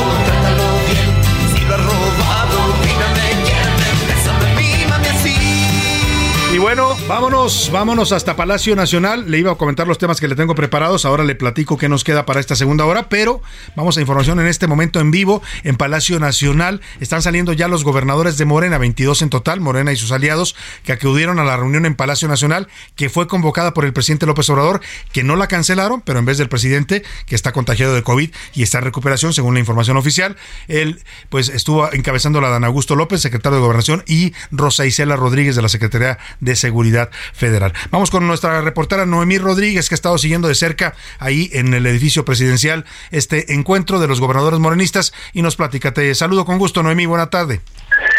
Hola, muy buenas tardes. Pues comentarte que fue alrededor de la 1.29 de la tarde que comenzaron a salir los primeros gobernadores, los primeros de los 22 gobernadores que llegaron a Palacio Nacional, son los mandatarios de Morena y sus aliados. El primero que salió fue Alfonso Durazo, él generalmente siempre habla con la prensa el gobernador de Sonora, sin embargo únicamente desde lejos se le cuestionó si había Manuel López Obrador, hizo una seña que no, fueron saliendo varios de los eh, mandatarios, incluso la jefa de gobierno a lo lejos únicamente que pues habló de seguridad y temas del bienestar y cuando se le insistió de este mensaje, pues también todos dijeron que no hubo ni mensaje ni tampoco vieron al presidente Andrés Manuel López Obrador y a la 1.53 salió el secretario de Gobernación Adán Augusto López Hernández y él dijo que los temas que se abordaron en esta reunión son los programas del bienestar, pero también una evaluación a la Estrategia Nacional de Seguridad y aunque se le insistió si había habido un mensaje del presidente López Obrador, dijo que no, pero también se le cuestionó por qué no ha salido el primer mandatario públicamente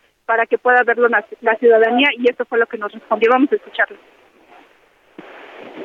No, no fue una reunión como se tenía programada de la evaluación de la Estrategia Nacional de Seguridad y de los programas del bienestar. ¿Prioridades que se definieron en esta reunión? No, fue básicamente eso, revisar este, el avance de la Estrategia Nacional de Seguridad en cada uno de los estados y en la segunda parte pues fue la evaluación de los programas de bienestar. ¿Hubo estados en los que hay ajustes? ¿Perdón? ¿Estados en los que hay ajustes en estrategia No, no, básicamente se revisó la bajada de ¿Por qué no mandó un mensaje el presidente a los gobernadores? Porque el objetivo de la reunión no era que mandara un mensaje a los gobernadores, sino que avanzáramos en la evaluación. Pero no Bueno, Noemí, ahí está. Y también se le dijo que por qué no salía el presidente para dar tranquilidad a Ujú. todas estas especulaciones que se han dado sobre su salud. El secretario de Gobernación pidió tener paciencia a la ciudadanía porque ya pronto podría regresar el presidente Andrés Manuel López Obrador y solo recordemos que en la mañanera pues que se dio un parte de salud, la verdad muy breve, en donde dice que el presidente pues va mejorando y que pronto será dado de alta, pero no hay ninguna imagen, ninguna otra información sobre la salud del primer mandatario Salvador. Sí, y eso sorprende y extraña. Eh, Hay quienes cuestionan desde la 4T, ¿por qué quieren ver un video? Bueno, quieren una prueba de vida. No, simplemente pues, la gente necesita saber cómo está su presidente. Esa es una realidad y necesitamos saberlo porque es un tema de seguridad nacional, Noemí. Y lo que mucha gente se extraña es que el presidente en otros contagios de COVID, a los dos o tres días, subía su video diciendo aquí estoy, estoy bien. Se le veía un poco dañado, pero bien, ¿no? Hablando bien ante la cámara. Y aquí pues no ha habido esa imagen todavía y creo que eso es lo que está, sigue desatando escepticismo y especulaciones. Sí, incluso más adelante de las declaraciones que escuchamos hace unos eh, minutos, pues también se le cuestionó al secretario de Gobernación por qué si él publica todas las actividades Ujú. que tiene en sus redes sociales, pues ahora no hay ni un solo mensaje, pues él también respondió a esas especulaciones, pero lo que dijo, tengan paciencia y pues veremos ya. Pues sí. el, el lunes se había comentado que de tres a cinco días podían darlo de alta, Sí. pero pues esperemos. Pues ahora ya dice- ver si ya en los próximos días estará Sí, porque en el Salón Tesorería. Justo hoy dice Adán Augusto que va a ser hasta el fin de semana, ¿no? Vamos a ver si el fin de semana nos dice que va a ser hasta el lunes o así se la llevan, pero bueno, esperemos que sí, que el presidente, la verdad, es el deseo que tenemos aquí en la una, esté bien, esté bien de salud, se esté recuperando y que efectivamente esté en estos momentos en reposo, como se lo indicaron los médicos. No, hay- no solo es el tercer contagio de COVID, mucha gente dice, ay, ya tuvo do- dos veces COVID, no, pero también está su problema cardíaco, eh, Noemí, que ha influido, también dicen los médicos, y lo decía ayer Ana Augusto, para que tenga que tener un reposo mucho más estricto. Esperemos que ese sea el caso y que el fin de semana podamos ver de regreso y en actividad normal al presidente López Obrador. Te agradezco mucho el reporte, Noemí, estamos atentos, buena tarde. Muy buenas tardes. Bueno, pues ahí está. Vamos ahora sí a la información que le tenemos preparado, pero antes, antes de ir a los temas que vamos a comentar con usted, vamos a escuchar sus mensajes y opiniones. Se nos estaba yendo la sección donde usted es el protagonista en este programa. Usted y su voz y sus opiniones son los que cuentan. Y para eso saludo con gusto aquí en la cabina a Laura Mendiola. ¿Cómo estás, Laura? Salvador, pues yo, pese a todo este panorama político y todas estas malas noticias y todo este albazo que nos hicieron en la Cámara de Diputados, yo estoy muy contenta. Qué bueno. Porque dicen por ahí que un día sin reír es un día es un perdido. día perdido. Sí, hay que reír siempre, ¿no? Al menor pretexto, la menor provocación, hay que soltar la carcajada, porque eso. Y aquí les consta que para eso yo me pinto sola. Y vaya que Laura tiene una de esas carcajadas, escúchela, de esas carcajadas que dice uno, uno no sabe si están riendo de uno o con uno, ¿no? Pero, pero bueno, es una carcajada contagiosa la que tienes, Y Laura. es que te lo digo, Salvador, porque a lo mejor pocos saben que hoy es el Día Internacional del Humor. Ah, mira. Entonces, Con bueno, razón, pues se yo- relaciona con el otro porque hay unas cosas que son una vacilada. perdón, perdón, ya hice una conexión ahí de temas distintos. Barras, barras. Entonces, bueno, pues yo los invito a que el resto del día le hagan honor a este día Sí. y se pongan Se de buenas. Póngase, acuérdese de cosas bonitas, de cosas buenas y ríase con la familia, es muy saludable y es muy recomendable No hay para mal que dure 100 Claro, años. para su, para su nivel de serotonina, ¿no? Y de que es, esté dopamina, contento, y dopaminas, serotonina. que esté contento y feliz. Bueno, pues dicho esto, vámonos a saludar a José Luis Sánchez, que ya anda por aquí también, muy risueño. José Luis es como el dicho ese del niño, que es risueño y le hacen cosquillas. José Luis Sánchez. Salvador García Soto, mi querida Laura, ¿cómo están? Bonito miércoles, buena mitad de semana, muy a gusto y muy... Sí, con todo esto que hemos platicado ya, Salvador, de estos salvazos que de repente no entendemos, pero todo bien y todo va jalando muy bien. Oigan, por cierto, rapidísima información, como siempre que les traigo, eh, eh, en la Ciudad de México acaban de ampliar hasta el 31 de, de mayo. Espérame, déjame anunciarlo. Viene el momento triste del programa. No, no, no, ahora es una buena hice un noticia. llamado al buen humor y Y- me me, me pongo, me pongo nervioso en este momento del programa. Empiezo a empiezo a sudar frío, porque no sé qué me va a decir José Luis No, bueno. Que se me vencen los impuestos, que se me vence la verificación, que tengo que pagar el predial. Dios No, santo, qué ¿para, estrés. ¿para José qué, ¿Para qué crecen? Es su culpa por ser adultos. Bueno, no, esta es una buena noticia. Para todos aquellos adultos mayores que, tengan, que tengan que cambiar su tarjeta Ahí. para adquirir la tarjeta del Banco del Bienestar, ya ampliaron hasta el 31 de mayo aquí en la Ciudad de México el cambio de estas tarjetas de pensión para el bienestar Ah, de las personas bien. adultas mayores. Y Así había muchos, eh, buena, buena noticia porque había muchos adultos muy estresados y muy preocupados porque dependen muchos de ellos de esta ayuda del gobierno. ¿no? Exactamente. A ver, si ustedes quieren conocer dónde está el cambio de estas eh, de sus tarjetas, apunten bien. www.gov.mx diagonal bienestar. Www.gov.mx diagonal bienestar o los teléfonos de la línea bienestar 800 639 4264. Ahí pueden ver. Pues bueno, es una buena noticia. Hoy sí se la pasamos, ¿verdad, Laura? Hoy ¿Ya sí. aprobé? Ah, sí, Pues sí. unas Eso. fanfarrias, por favor. Pónganle un aplauso. porque- José Luis, Ay, porque siempre empezamos Laura y yo a sudar frío. sí. Empezamos a, a- a- volteamos a vernos como qué va a decir José Luis. que- Qué mala noticia nos va a dar el día de Sí, hoy. yo Ni salgo modo, de ¿qué es aquí esto? con de duele crecer, duele ser ¿Por qué? adulto. ¿Por qué crecí? Bueno, pues dicho esto, vamos a hacer lanzar la pregunta en este espacio. ¿Qué dice el público? Muchos mensajes, Salvador, y agradecemos cada uno de ellos. Nos dicen por acá, saludos desde Georgetown, Estados Unidos. Feliz día del Saludos pene. a Georgia. Nos dice por acá, feliz día Muchas gracias, feliz felicidades también para. Concienticen y tengan sexo seguro y salvaje, nos dice Para por todos acá. los que tengan uno, felicidades, ¿no? Exactamente. O también para los que, bueno, pues ya, ya ahí Nos dice por acá la señora Teresa, el señor Obrador quiere acabar con el país. Estoy muy enojada, nos dice la señora Teresa. Es que me ponen unos temas aquí de verdad que me hacen decir cosas que no debo decir al aire. Pero mi productor y José Luis se confabulan. Pues, ponle el tema a ver qué dice. ¿no? Bueno, también Armando Naves. Armando Nava Espíndola nos dice, buenas tardes, parece ser que están desperdiciando y están terminando con organismos e instituciones para que no sean auditados por los malos manejos que ya llevan durante cinco años. Saludos, Salvador, nos dice por acá Armando. Muchos saludos también para usted. Eh, Griselda Mancilla, en lo único que tiene éxito el presidente es en meter discordia y polarización en el país. Saludos, Salvador. Saludos para usted. Qué buen análisis este que hace nuestro anterior radio escucha con esto de que a lo mejor están desapareciendo organismos pues para ocultar eh, evidencias de, de malversaciones, ¿no? Sí, O sea, claro. al final, muchos de estos organismos les bajaron el presupuesto, se los fueron recortando a niveles muy bajos. Entonces, la explicación de a dónde fueron esos recursos, mejor los eliminamos. Como dicen, si no hay cadáver, no hay delito. Exacto, Y ahorita sin un INAI que esté diciendo, no sé, que está dando transparencia, pues menos, ¿no? Nos dice por acá también Alberto desde A ver, Colima. Laura tiene un ataque de risa en la cabina, no sé de qué se acordó o No sé de quién se acordó, pero a ver, Laura, ¿o ¿a quién, ¿A quién felicitó a quién felicitó en su mente por este día? Bueno, ya. Bueno, Nos dice Alberto seguimos. desde Colima, afortunadamente existe la posibilidad de que algunas de estas reformas sean echadas atrás en el Senado. Afortunadamente ellos ya tienen algún grado de división dentro de Morena y pueden echar para atrás el mismo Sí, eh, ya se vio con la ley minera, se frenó por esto, aunque dice Dan Augusto que hay que darle chance, todavía les queda de, de aquí al domingo, pero puede pasar con otras iniciativas que los senadores que han sido más responsables, hay que decirlo, porque en, la en los diputados, decíamos en la pregunta, son como, son monos cilindreros que bailan al son del presidente, el presidente les dice, bailame, y empiezan a bailar, como esos de esos comediantes que les disparan balazos y empiezan a bailar, así son los diputados de Morena, el presidente les empieza a disparar y ellos saltan y bailan para que no les toque un balazo, ¿no? Y porque el presidente quiere que bailen.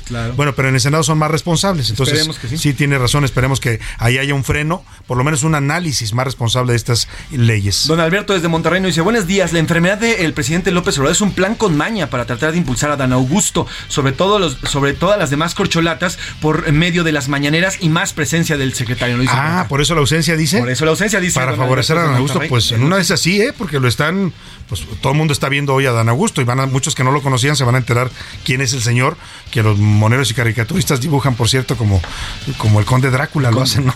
Dicen que tiene rasgos como vampirescos. Nos dicen por acá, yo festejo, yo festejo como mujer el día del pene. Creo Ah, que es mire. un órgano que de verdad es necesario y hay que ser responsables. No hay que satanizarlo tampoco y además siempre es hay un que órgano, hablar de él como, es un órgano del como cuerpo como cualquier otro, ¿no? Y que tiene una función específica, pues como los brazos, las piernas, la cabeza, las orejas, el, el- la nariz, cualquier órgano que tengamos. Miguel Ángel Ramírez del Estado de México nos dice, es una pena tener legisladores que actúan como zombies a la voz del habitante de Palacio Sí. Nacional. Es un despilfarro de dinero que se les paga. Mejor pongamos estos patitos que nada más pican sí, sí, sí, allá en la Cámara Pues sí. y nos evitamos Y una lo lana, que dice cobran, ¿eh? Además, y lo que cobran los señores diputados por levantar el dedo, nada más. Menos de 100 mil pesos. Bueno, vamos a ver qué dice la comunidad tuitera. Ya se le pasó el ataque de No, risa. hasta creen. A Laura se le está dando otra vez. Permítanme un segundo en lo que Laura eh, Mendiola controla su ataque de risa para preguntarle qué está diciendo y qué está opinando sobre estos temas que le pusimos sobre la mesa. La comunidad tuitera en arroba Soto. Laura. Bueno, Salvador, hablando del pene, es que tanto se habla de la sexualidad y del pene en su casa, el 57% considera que es abierta y educativa, el 21% que en su casa no se habla y el otro 21% que el pene dura lo que duró. Lo que duró. pues sí.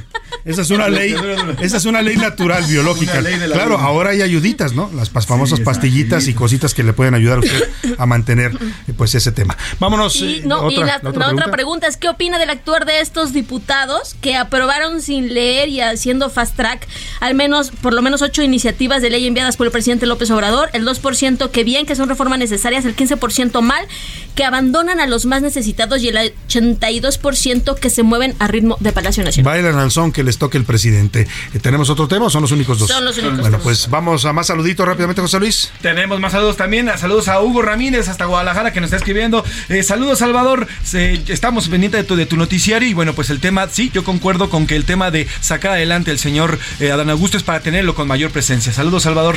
Bueno, por acá. pues ahí está. Le agradezco mucho a todos, de verdad, lo que se comunican. Siempre nos da mucho gusto leer sus mensajes. Nos interesa mucho conocer su punto de vista. Y bueno, pues vamos a, a- a seguir platicando el tema de la salud del presidente, que hoy lo abordó también el secretario Dan Augusto en la mañana, en la conferencia mañanera. explicó, porque muchos se preguntaron, cancelaron la reunión de cumbre de Latinoamérica, la convocó el presidente López Obrador, quería discutir con los presidentes de América Latina, que invitó a varios de ellos y le habían confirmado varios, eh, se iba a hacer entre el 5 y el 6, el 6 y el 7 de mayo, eh, y pues eh, la cancelaron. Entonces muchos preguntaron, oye, a ver cómo. Si el presidente va a regresar en dos, tres días, primero dijo Adán Augusto, hoy dice que el fin de semana. Bueno, pues para el 5, para el 6 y 7 de mayo nos resta todavía una semana. ¿Por qué están cancelando esta reunión? Esto fue lo que explicó el secretario de Gobernación.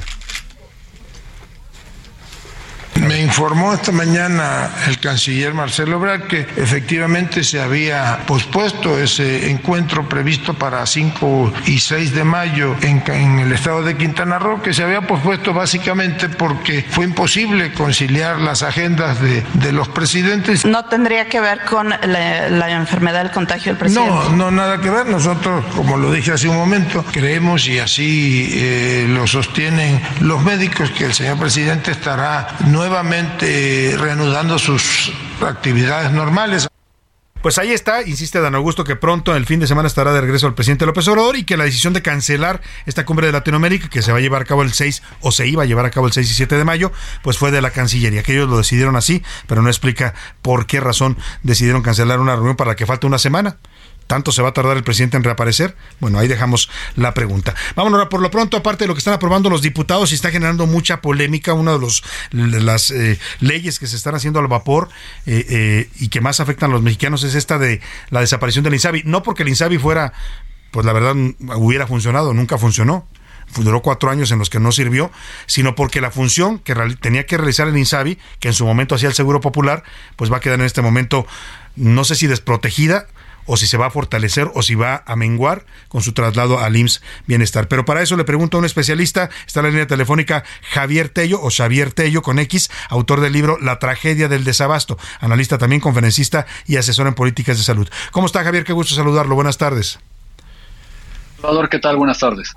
Pues, eh, ¿cómo interpretamos esto? De entrada, decía yo hace un rato, creo que es un fracaso que está reconociendo el propio gobierno al desaparecer el INSABI, pero ¿Y qué pasó entonces? Eh, ¿Dónde queda la salud de los mexicanos? Fíjate que desde ayer he comentado que esto no necesariamente es un fracaso, ¿eh? Y, y déjame decir por qué. A ver, interesante. Porque Exactamente, porque el INSABI cumplió con su propósito. El problema es que poca gente entendía su propósito. ¿Cuál era? El INSABI fue creado exclusivamente para adueñarse del dinero del Seguro Popular. Ah. Tú recordarás que el Seguro Popular sí, se le condenó a muerte a mediados de 2018, ya venía en la plataforma. Por calderonista y por corrupción, dijeron, ¿no? Por calderonista y por corrupción. Y que no era seguro ni era popular. Sí, exacto, y, exacto. Este, sí, no.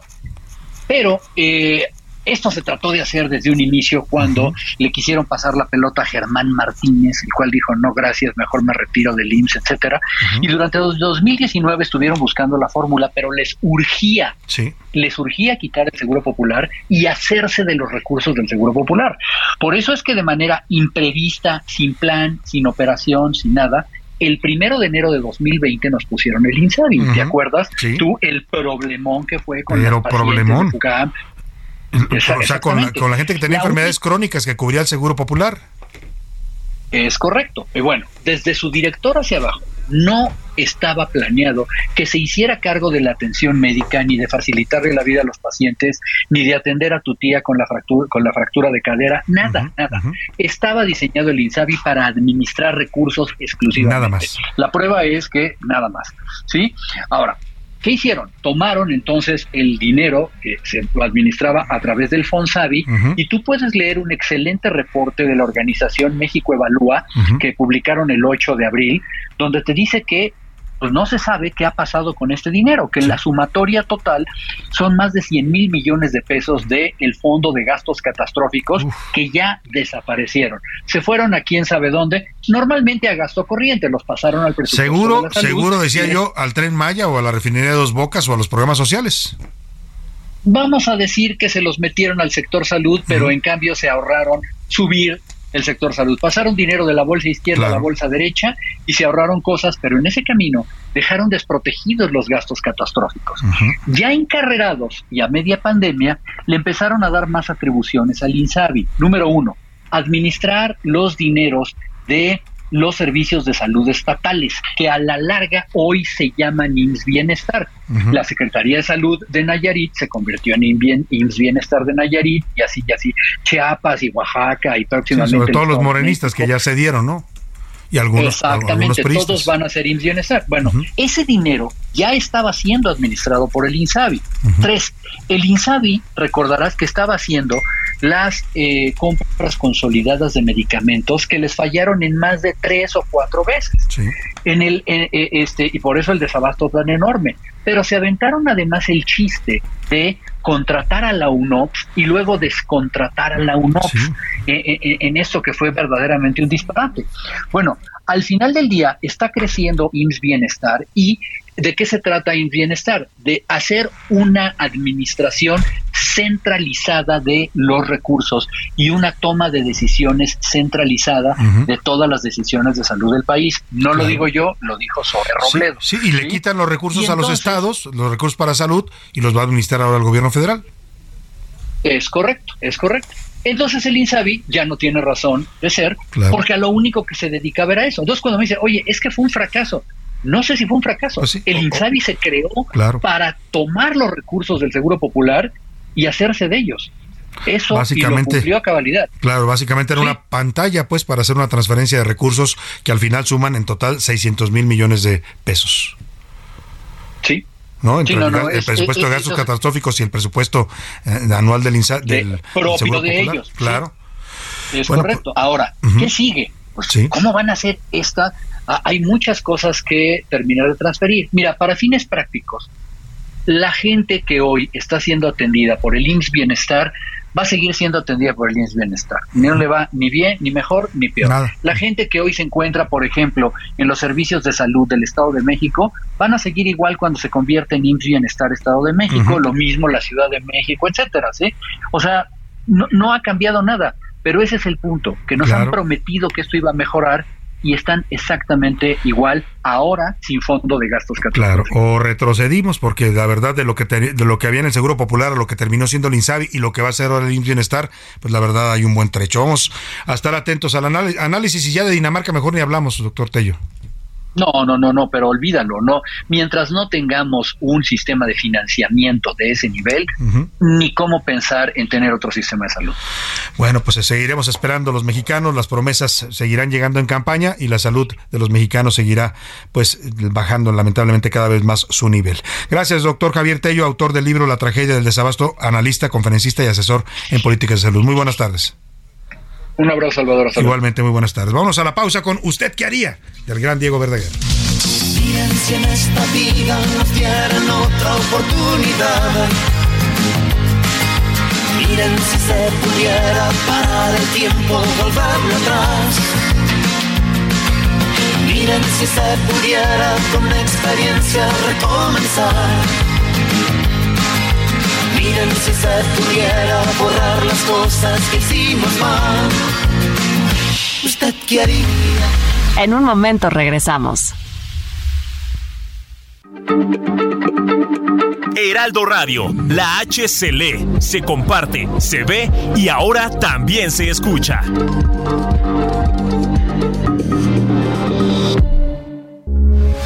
Heraldo Radio, con la H que sí suena y ahora también se escucha. Ya estamos de vuelta en A la Una con Salvador García Soto. Tu compañía diaria al mediodía. El tamaño promedio del pene en México es de 14.92 centímetros, mientras que a nivel mundial Ecuador ostenta el primer lugar con 17 centímetros promedio. Además, el orgasmo masculino dura en promedio entre 3 y 6 segundos y necesita en promedio 8 minutos de recuperación física para poder tener una nueva relación.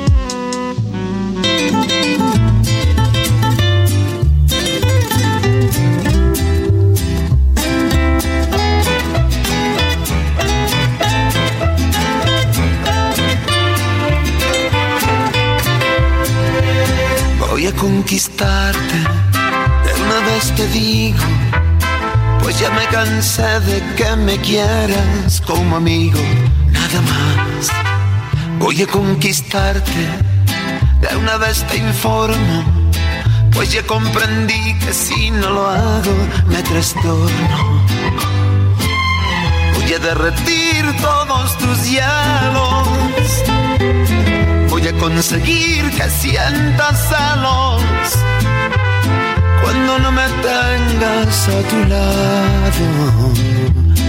Entonces sabrás que lo he logrado Dos de la tarde con 31 minutos. Seguimos con usted aquí en A la Una y estamos regresando a este ritmo ranchero de Voy a conquistarte con Diego Verdaguer. Fue una canción de 2010, hace exactamente 13 años. Este cantante argentino lanzó un disco que tituló Mexicano hasta las Pampas. Fue su homenaje al país que lo acogió que le dio una proyección internacional, porque él es argentino y nunca dejó de ser argentino. Un argentino jamás va a dejar de ser un argentino, pero también se asimiló como mexicano y amó a este país, ¿no? Que le dio fama internacional y le dedicó este homenaje en 2010 este disco y ahí venía contenido Voy a conquistarte. Escuchemos un poco más. Por cierto, fue producción musical de del señor Joan Sebastián, nada más y nada menos. Seguimos con más en A la Una. Provocar tantas envidias y serán envidia de la buena hasta que la muerte los separe. Será bendición, también condena. A la una. Con Salvador García Soto. El ojo público. En A la Una tenemos la visión de los temas que te interesan en voz de personajes de la academia, la política y la sociedad. Hoy escuchamos a Luis Farías Mackey en Buscando Sentido. El ojo público. Salvador, muy buenas tardes. Enfermo el presidente, grave o levemente, aprovecha sin embargo su circunstancia para tapar y destapar pozos. ¿Qué mejor momento este, topado con los problemas de salud y de desinformación y de mentiras, para dar muerte al bodrio del Insabi, que en tres años de vida solo sirvió para terminar de ponerle en la torre al sistema de salud en México. Pero de igual forma, qué mejor momento que este para usar el fracaso y la desaparición del INSABI para tapar y distraer los errores elementales, pero catedralicios, en el manejo de la información sobre la salud del señor presidente. Lo que sin embargo no pueden evitar es que el fracaso del INSABI y la política pública de salud, la salud misma del presidente, y la sobrecarga desmesurada sobre un Instituto Mexicano del Seguro Social ya de suyo desastrado, no se conjunte para mostrar por sobre las distracciones que la realidad pesa más que las ocurrencias, las manipulaciones en la comunicación social y las artimañas de este gobierno, al que hoy los costos de sus acciones empiezan a ser mayores a los frutos cuando los hay, porque muchas veces ni eso tienen. Gracias. A la una, con Salvador García Soto.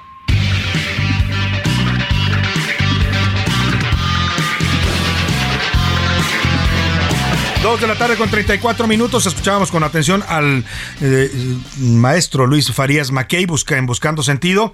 Y bueno, pues analizaba muy bien, como suele hacerlo él en sus análisis políticos, eh, la desaparición del INSABI. Un alto eh, costo para los mexicanos. Este instituto que fue, pues nos decía el doctor Javier Tello, prácticamente de transición. Lo crearon nada más para pues quedarse con los recursos del INSABI, casi 600 mil millones de pesos.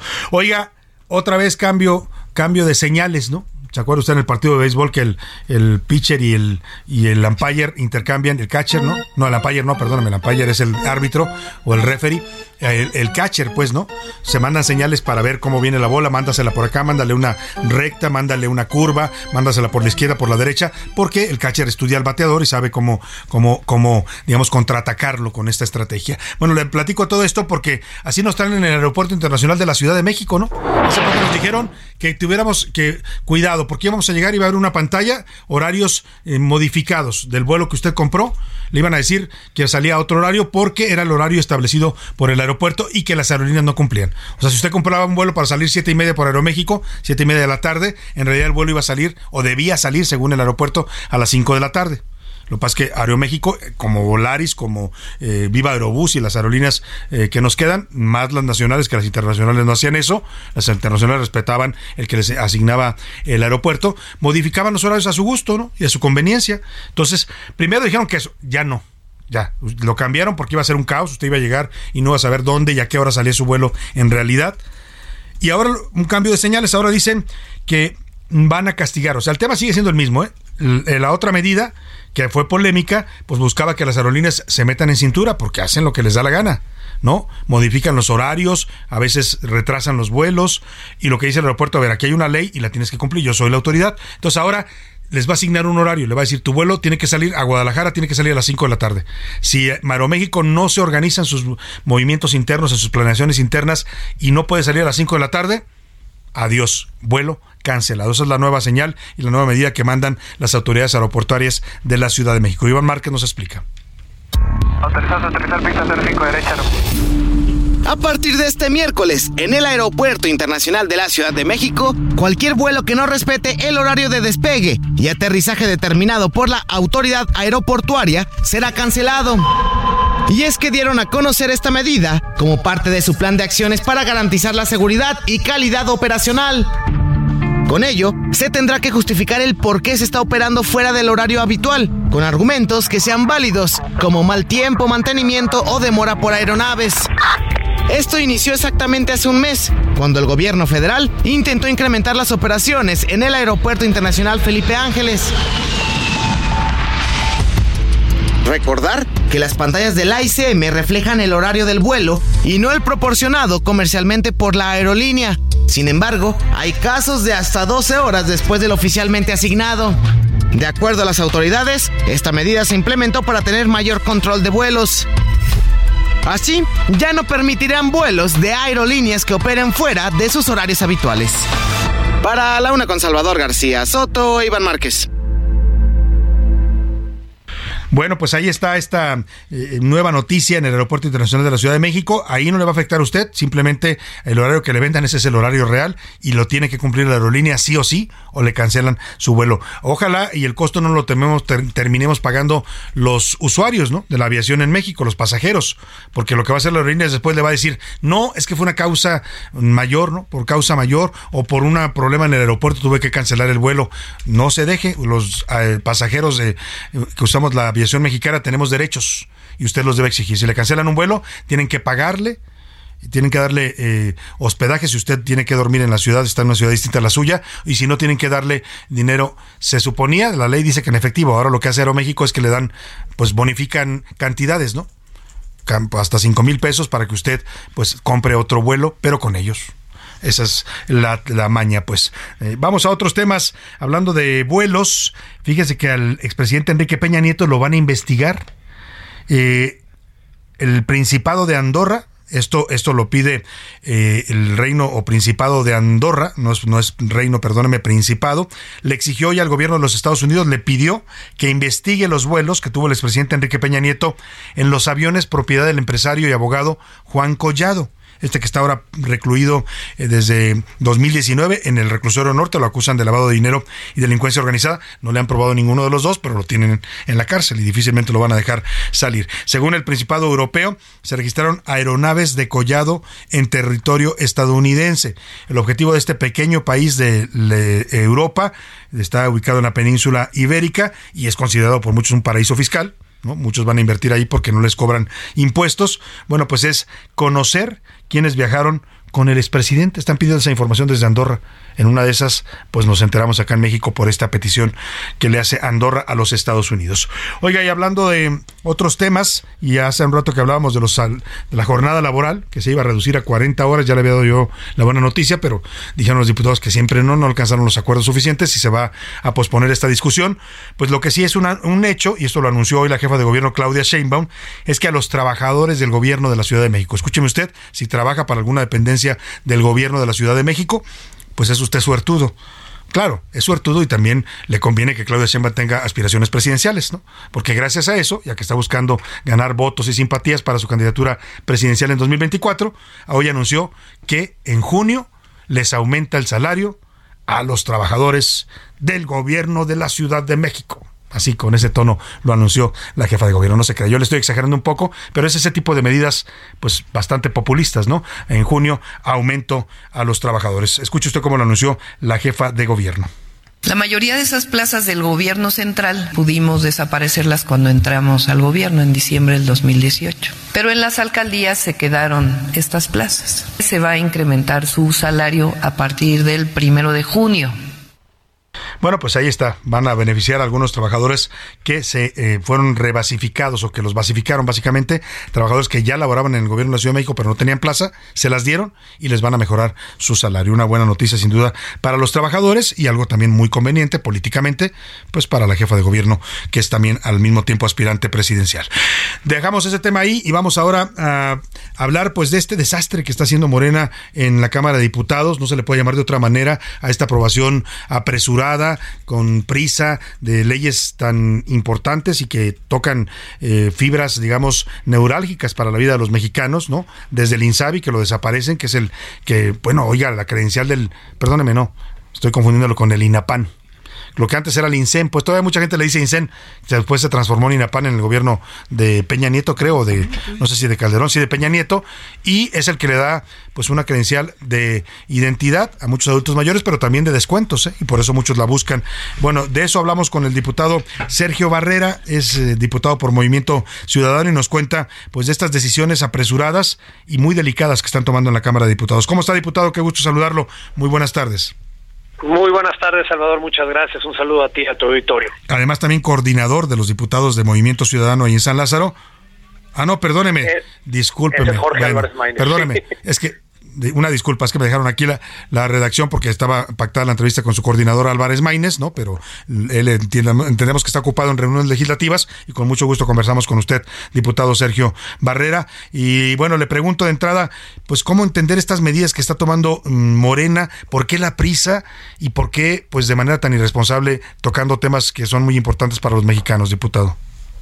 Pues mira, coincido con lo que dices ahorita, es muy desafortunado justo en este momento mi coordinador y, todos los coordinadores parlamentarios están en la Jucopo revisando si vamos a tener o no la sesión eh, que hace falta y que habían convocado de manera presencial, pero lo que es increíble es cómo han estado legislando en estos días, porque han estado metiendo iniciativas donde están dispensando trámites y no se está llevando a cabo pues el correcto manejo de cómo tendría que pasar una iniciativa, el proceso legislativo que tendría que pasar a través de comisiones, que se tuviera que discutir, analizar y después ya votar. Lo que están haciendo es que están metiendo pues todo lo que les surge por este fin de periodo que tenemos justo esta semana y desafortunadamente son cosas que afectan muy gravemente al país, están militarizando los cielos del país, están dándole más poder a la Sedena y, y control sobre el tren Maya, están quitando impuestos para que se vayan a temas turísticos, que en lugar de irse a lo turístico que realmente se tendría que hacer, se lo están dando también al tren Maya,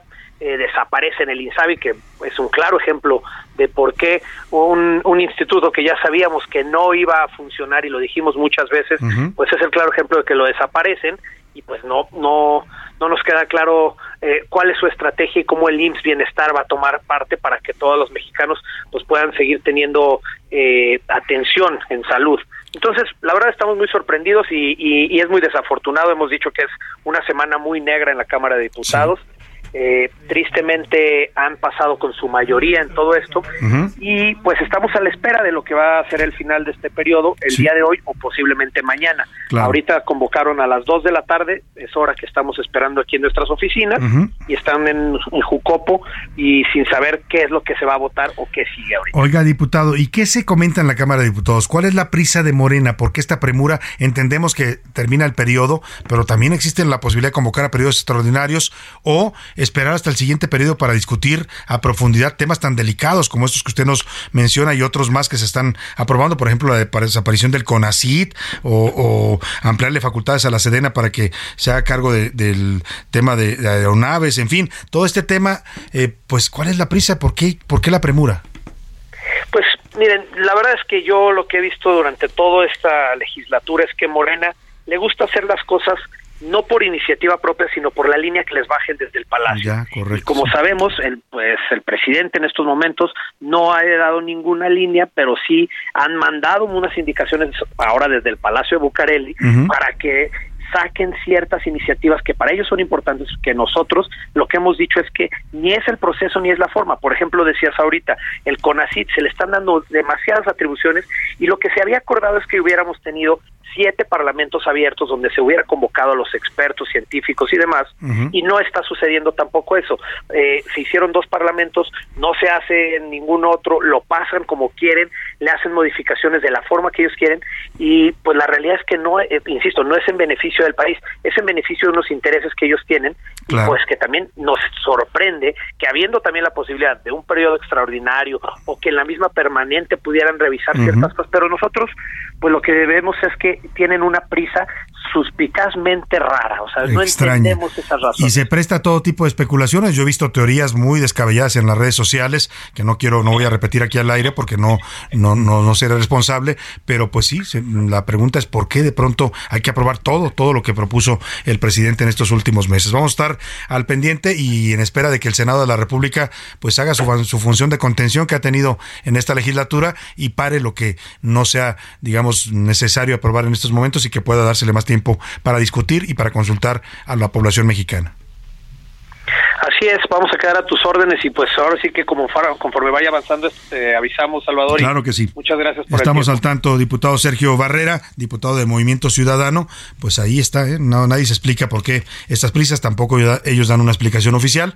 Pero bueno, esa es la realidad, que están aprobando muchas leyes en muy poco tiempo y con nulo análisis consultas, ya no diga usted que le preguntaron a la gente, a los empresarios, a, los campesinos, a los adultos mayores, a los niños, no, están pasando la planadora encima no solo de la oposición, que aquí nada más levanta la mano y protesta y grita, sino encima de los mexicanos. La planadora de Morena en la Cámara de Diputados nos está arrollando a todos los que somos afectados por estas leyes aprobadas al vapor.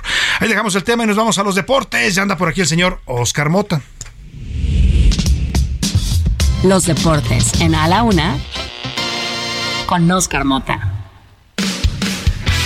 Oscar Mota, ¿cómo estás? Bienvenido. Mi querido Salvador García Soto, hoy un gran día para ganar, eh, todos en particular, pero hoy un programa muy educativo el que has tenido. Muy ilustrativo. Muy ilustrativo, bueno, para concientizar de temas importantes. No, por supuesto. Nadie puede negar la importancia que tiene este. Y más los que tenemos niños, los que tenemos niños pequeños, ¿no? Que básicamente, como tú decías, eh, es un tema de responsabilidad, de decirles, ¿no? Como decíamos nosotros entre cuates, pues no nomás es para hacer chis, ¿no? Exactamente. y además también ser cuidadoso, la higiene, o sea, hay una serie de cosas, eh, el ejercicio responsable de la sexualidad que enseñarle a las nuevas generaciones sobre esos temas. Y ya de repente, pues por ahí uno que otro chiste funciona también. ¿no? Que para eso los mexicanos eh, nos, pintamos, solos. Para el sentido, no, hombre. O hasta triple o cuádruple, ¿no?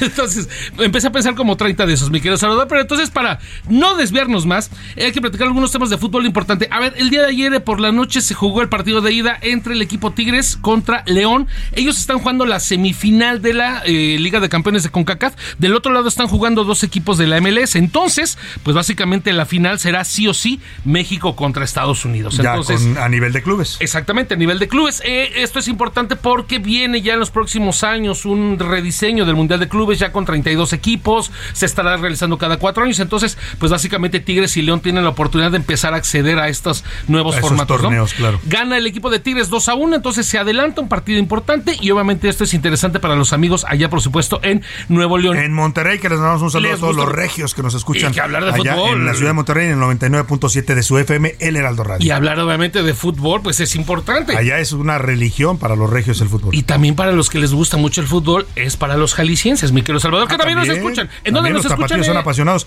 En Guadalajara, Jalisco, nos escuchan en el 100.3 de FM, El Heraldo Radio. Y mucha gente en Guadalajara. Les mando un abrazo a todos los amigos tapatíos. Y esto les va a importar, porque bueno, a ver, lo platicabas al inicio del programa. A algunos les gustará, a otros tantos no nos gustará, y si ya eh, me incluyo, pero la realidad es que este joven llamado Peso Pluma, pues es un eh, nuevo fenómeno de la música. Eh, insisto, a algunos les parece. Un fenómeno, pero no solo en México, Así ¿no? es. No solo irrumpió en la escena mexicana de los, sobre todo la música juvenil. Así es. Digamos, sino ya lo están también ensalzando en otros países. Con Jimmy Fallon, ¿no? Va a estar, Va a estar con Jimmy Fallon, es un éxito en Europa, en varios países de Europa. bueno, un estilo bastante particular. ¿Te parece? Escuchamos un fragmento para que la Ah, gente para que vean de no ha estamos hablando, ¿no? a Peso Pluma, Ok. le doy los detalles. Es un, bueno, ahora le decimos su nombre real, por ahí José Luis Sánchez. Hassan el nombre Emilio, real no sé qué. es eh, originario de Guadalajara, Jalisco. Es un joven delgado, 22 años. 22 años, güerito, usa el, el cabello largo y hace lo que llaman el corrido tumbao, ¿no? Que esta es esta nueva modalidad de música que se basa en los corridos tradicionales o en la música norteña, pero hacen a ritmo de hip hop y de rap. Y también, eh, también interpreta rap. ¿Cómo se llama? El nombre es Hassan Emilio Caban, Cabanbe Lagiana, nacido en Zapopan, Jalisco, en 1999. O sea, es un chavito. Es un chavitititito. Sí, exactamente, tiene 23, Tiene años. 23 años. Y hoy actualmente Y la es el está artista más rompiendo. escuchado Sí, en es- Spotify. eso, ¿no? En Spotify. A O nivel sea, ya mundial, superó ¿eh? a Bad, Mo- a Bad Bunny. A Bad Bunny, ya está, Para que se dé usted una idea de lo que estamos hablando. Ya lo entrevistó Jimmy Fallon en su show. Escuchamos un poco a Vamos a ver, vamos a escuchar. compa, ¿qué le parece esa morra? La que anda bailando sola me ella sabe que está buena, que todos andan mirándola como baila. Me acerco le tiro Bueno, hay todo gente que le gustará, hay gente que no le gustará, ¿no? Que le suena raro.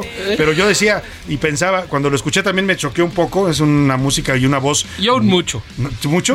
Pero yo pensaba, a ver, si Bad Bunny puede cantar, te, te preguntó, me preguntó, ¿por qué un mexicano no puede cantar así también? La realidad, mi querido Salvador, es, a ver, ¿por qué este estamos tono bajo, ¿no? Sí. ¿Por qué estamos hablando de Bad Bunny en deportes? Porque bueno, eh, yo No, domino el idioma de de, la chaviza, Pluma. de peso de peso pluma. Sí, y tú- Bad tú Bunny eres y todos básicamente un, un- un chamaquito, Completo. un Ah. joven. La realidad bueno, es eso. A ver, como yo domino, obviamente, el lenguaje de la chaviza, teníamos que explicarles quién es Peso Pluma. Oye, desde ahí se balconeó Chaviza. Ya me dice Chaviza, Oscar, eso era Ya de los años 70. Yo ya cumplí a partir del día lunes, yo ya soy el tío que te manda a dormir temprano y ese tipo Muy de bien, cosas, ¿no? Bueno, el asunto es, Peso Pluma, ¿a quién le va en la Liga MX? A ver. Vamos a escucharlo. ¿Cómo puedes, hijo de la ch... ¡Salud! ¡Ay, ay, ay! ¡Río Atlas! Es Atlas, Peso Pluma. Es Peso Pluma, es Y Peso yo, Pluma. Esperando que fuera jugó en Chivas. Chivas. Pues, de de hecho, jugó en Fuerzas Básicas, hace, todavía cuando era mucho más joven, pero este, pues apoya al Atlas. Es ¿no? Atlas, Entonces, ¿no? Mucha gente en al Guadalajara le va al Atlas y les mandamos un abrazo a todos los atlistas, que son muchos en Guadalajara. ¿eh? Muchísimos. Y muy, muy apasionados. Yo tengo en la familia varios sobrinos que son atlistas de corazón. y otros miles más que se sumaron con el bicampeonato, ¿no? Entonces, Sí. ahí está, pues, eh, este nuevo ídolo de la música, es Ahí está. atlista. ¿Le gustó o no le gustó Peso Pluma? ¿No? O sea, ahí está, es lo que escuchan ahora Pues, los, la- los jóvenes. Nada más como dato, tiene 216 millones 329 mil 765 reproducciones esta canción que escuchamos ahorita en Spotify. nada más. 216 millones de reproducciones. Poquito más y para alcanzar a Pepe Navarro. y los Casi, casi como Pepe Navarro, más. los curuleros más o menos a ese Más nivel, menos, pero todavía le falta peso pluma para llegar al nivel de, de Pepe Navarro, el curulero mayor que le mandamos un abrazo. Vámonos a despedir de usted, pues agradecidos siempre por el favor de su atención. A nombre de todo este equipo, estamos en la coordinación de información y los reportajes José Luis Sánchez, está también Rubén Esponda en la producción, está también eh, por ahí en la redacción Milka Ramírez, Miguel Zarco, Iván Márquez, eh, en la manejo de redes Diego Gómez, eh, aquí Ricardo Romero también que está en redacción, Laura Mendiola en la coordinación de invitados, se, me- anda olvidando, ya me hizo una seña desde la cabina, eh, no le digo qué seña porque es bastante grosera, también por ejemplo Rubén Cruz, nuestro asistente de producción, y sobre todo también Alex Muñoz, nuestro operador aquí en cabina. Vámonos a despedir con esta gran canción de Diego Verdaguer y aquí lo esperamos todo este equipo mañana a la una, lo dejo con Adriana Delgado y el dedo en la llaga, aquí nos encontramos, que más de esas de ardor del gran Diego Verdaguer.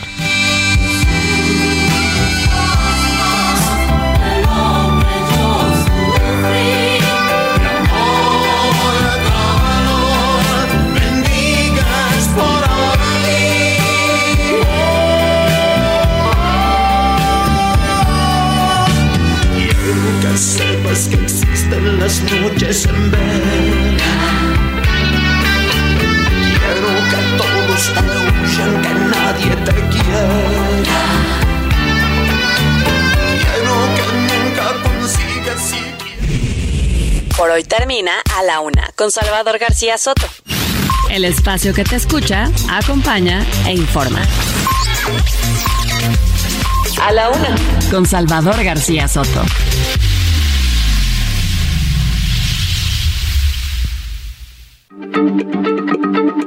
Heraldo Radio, la H se lee, se comparte, se ve y ahora también se escucha.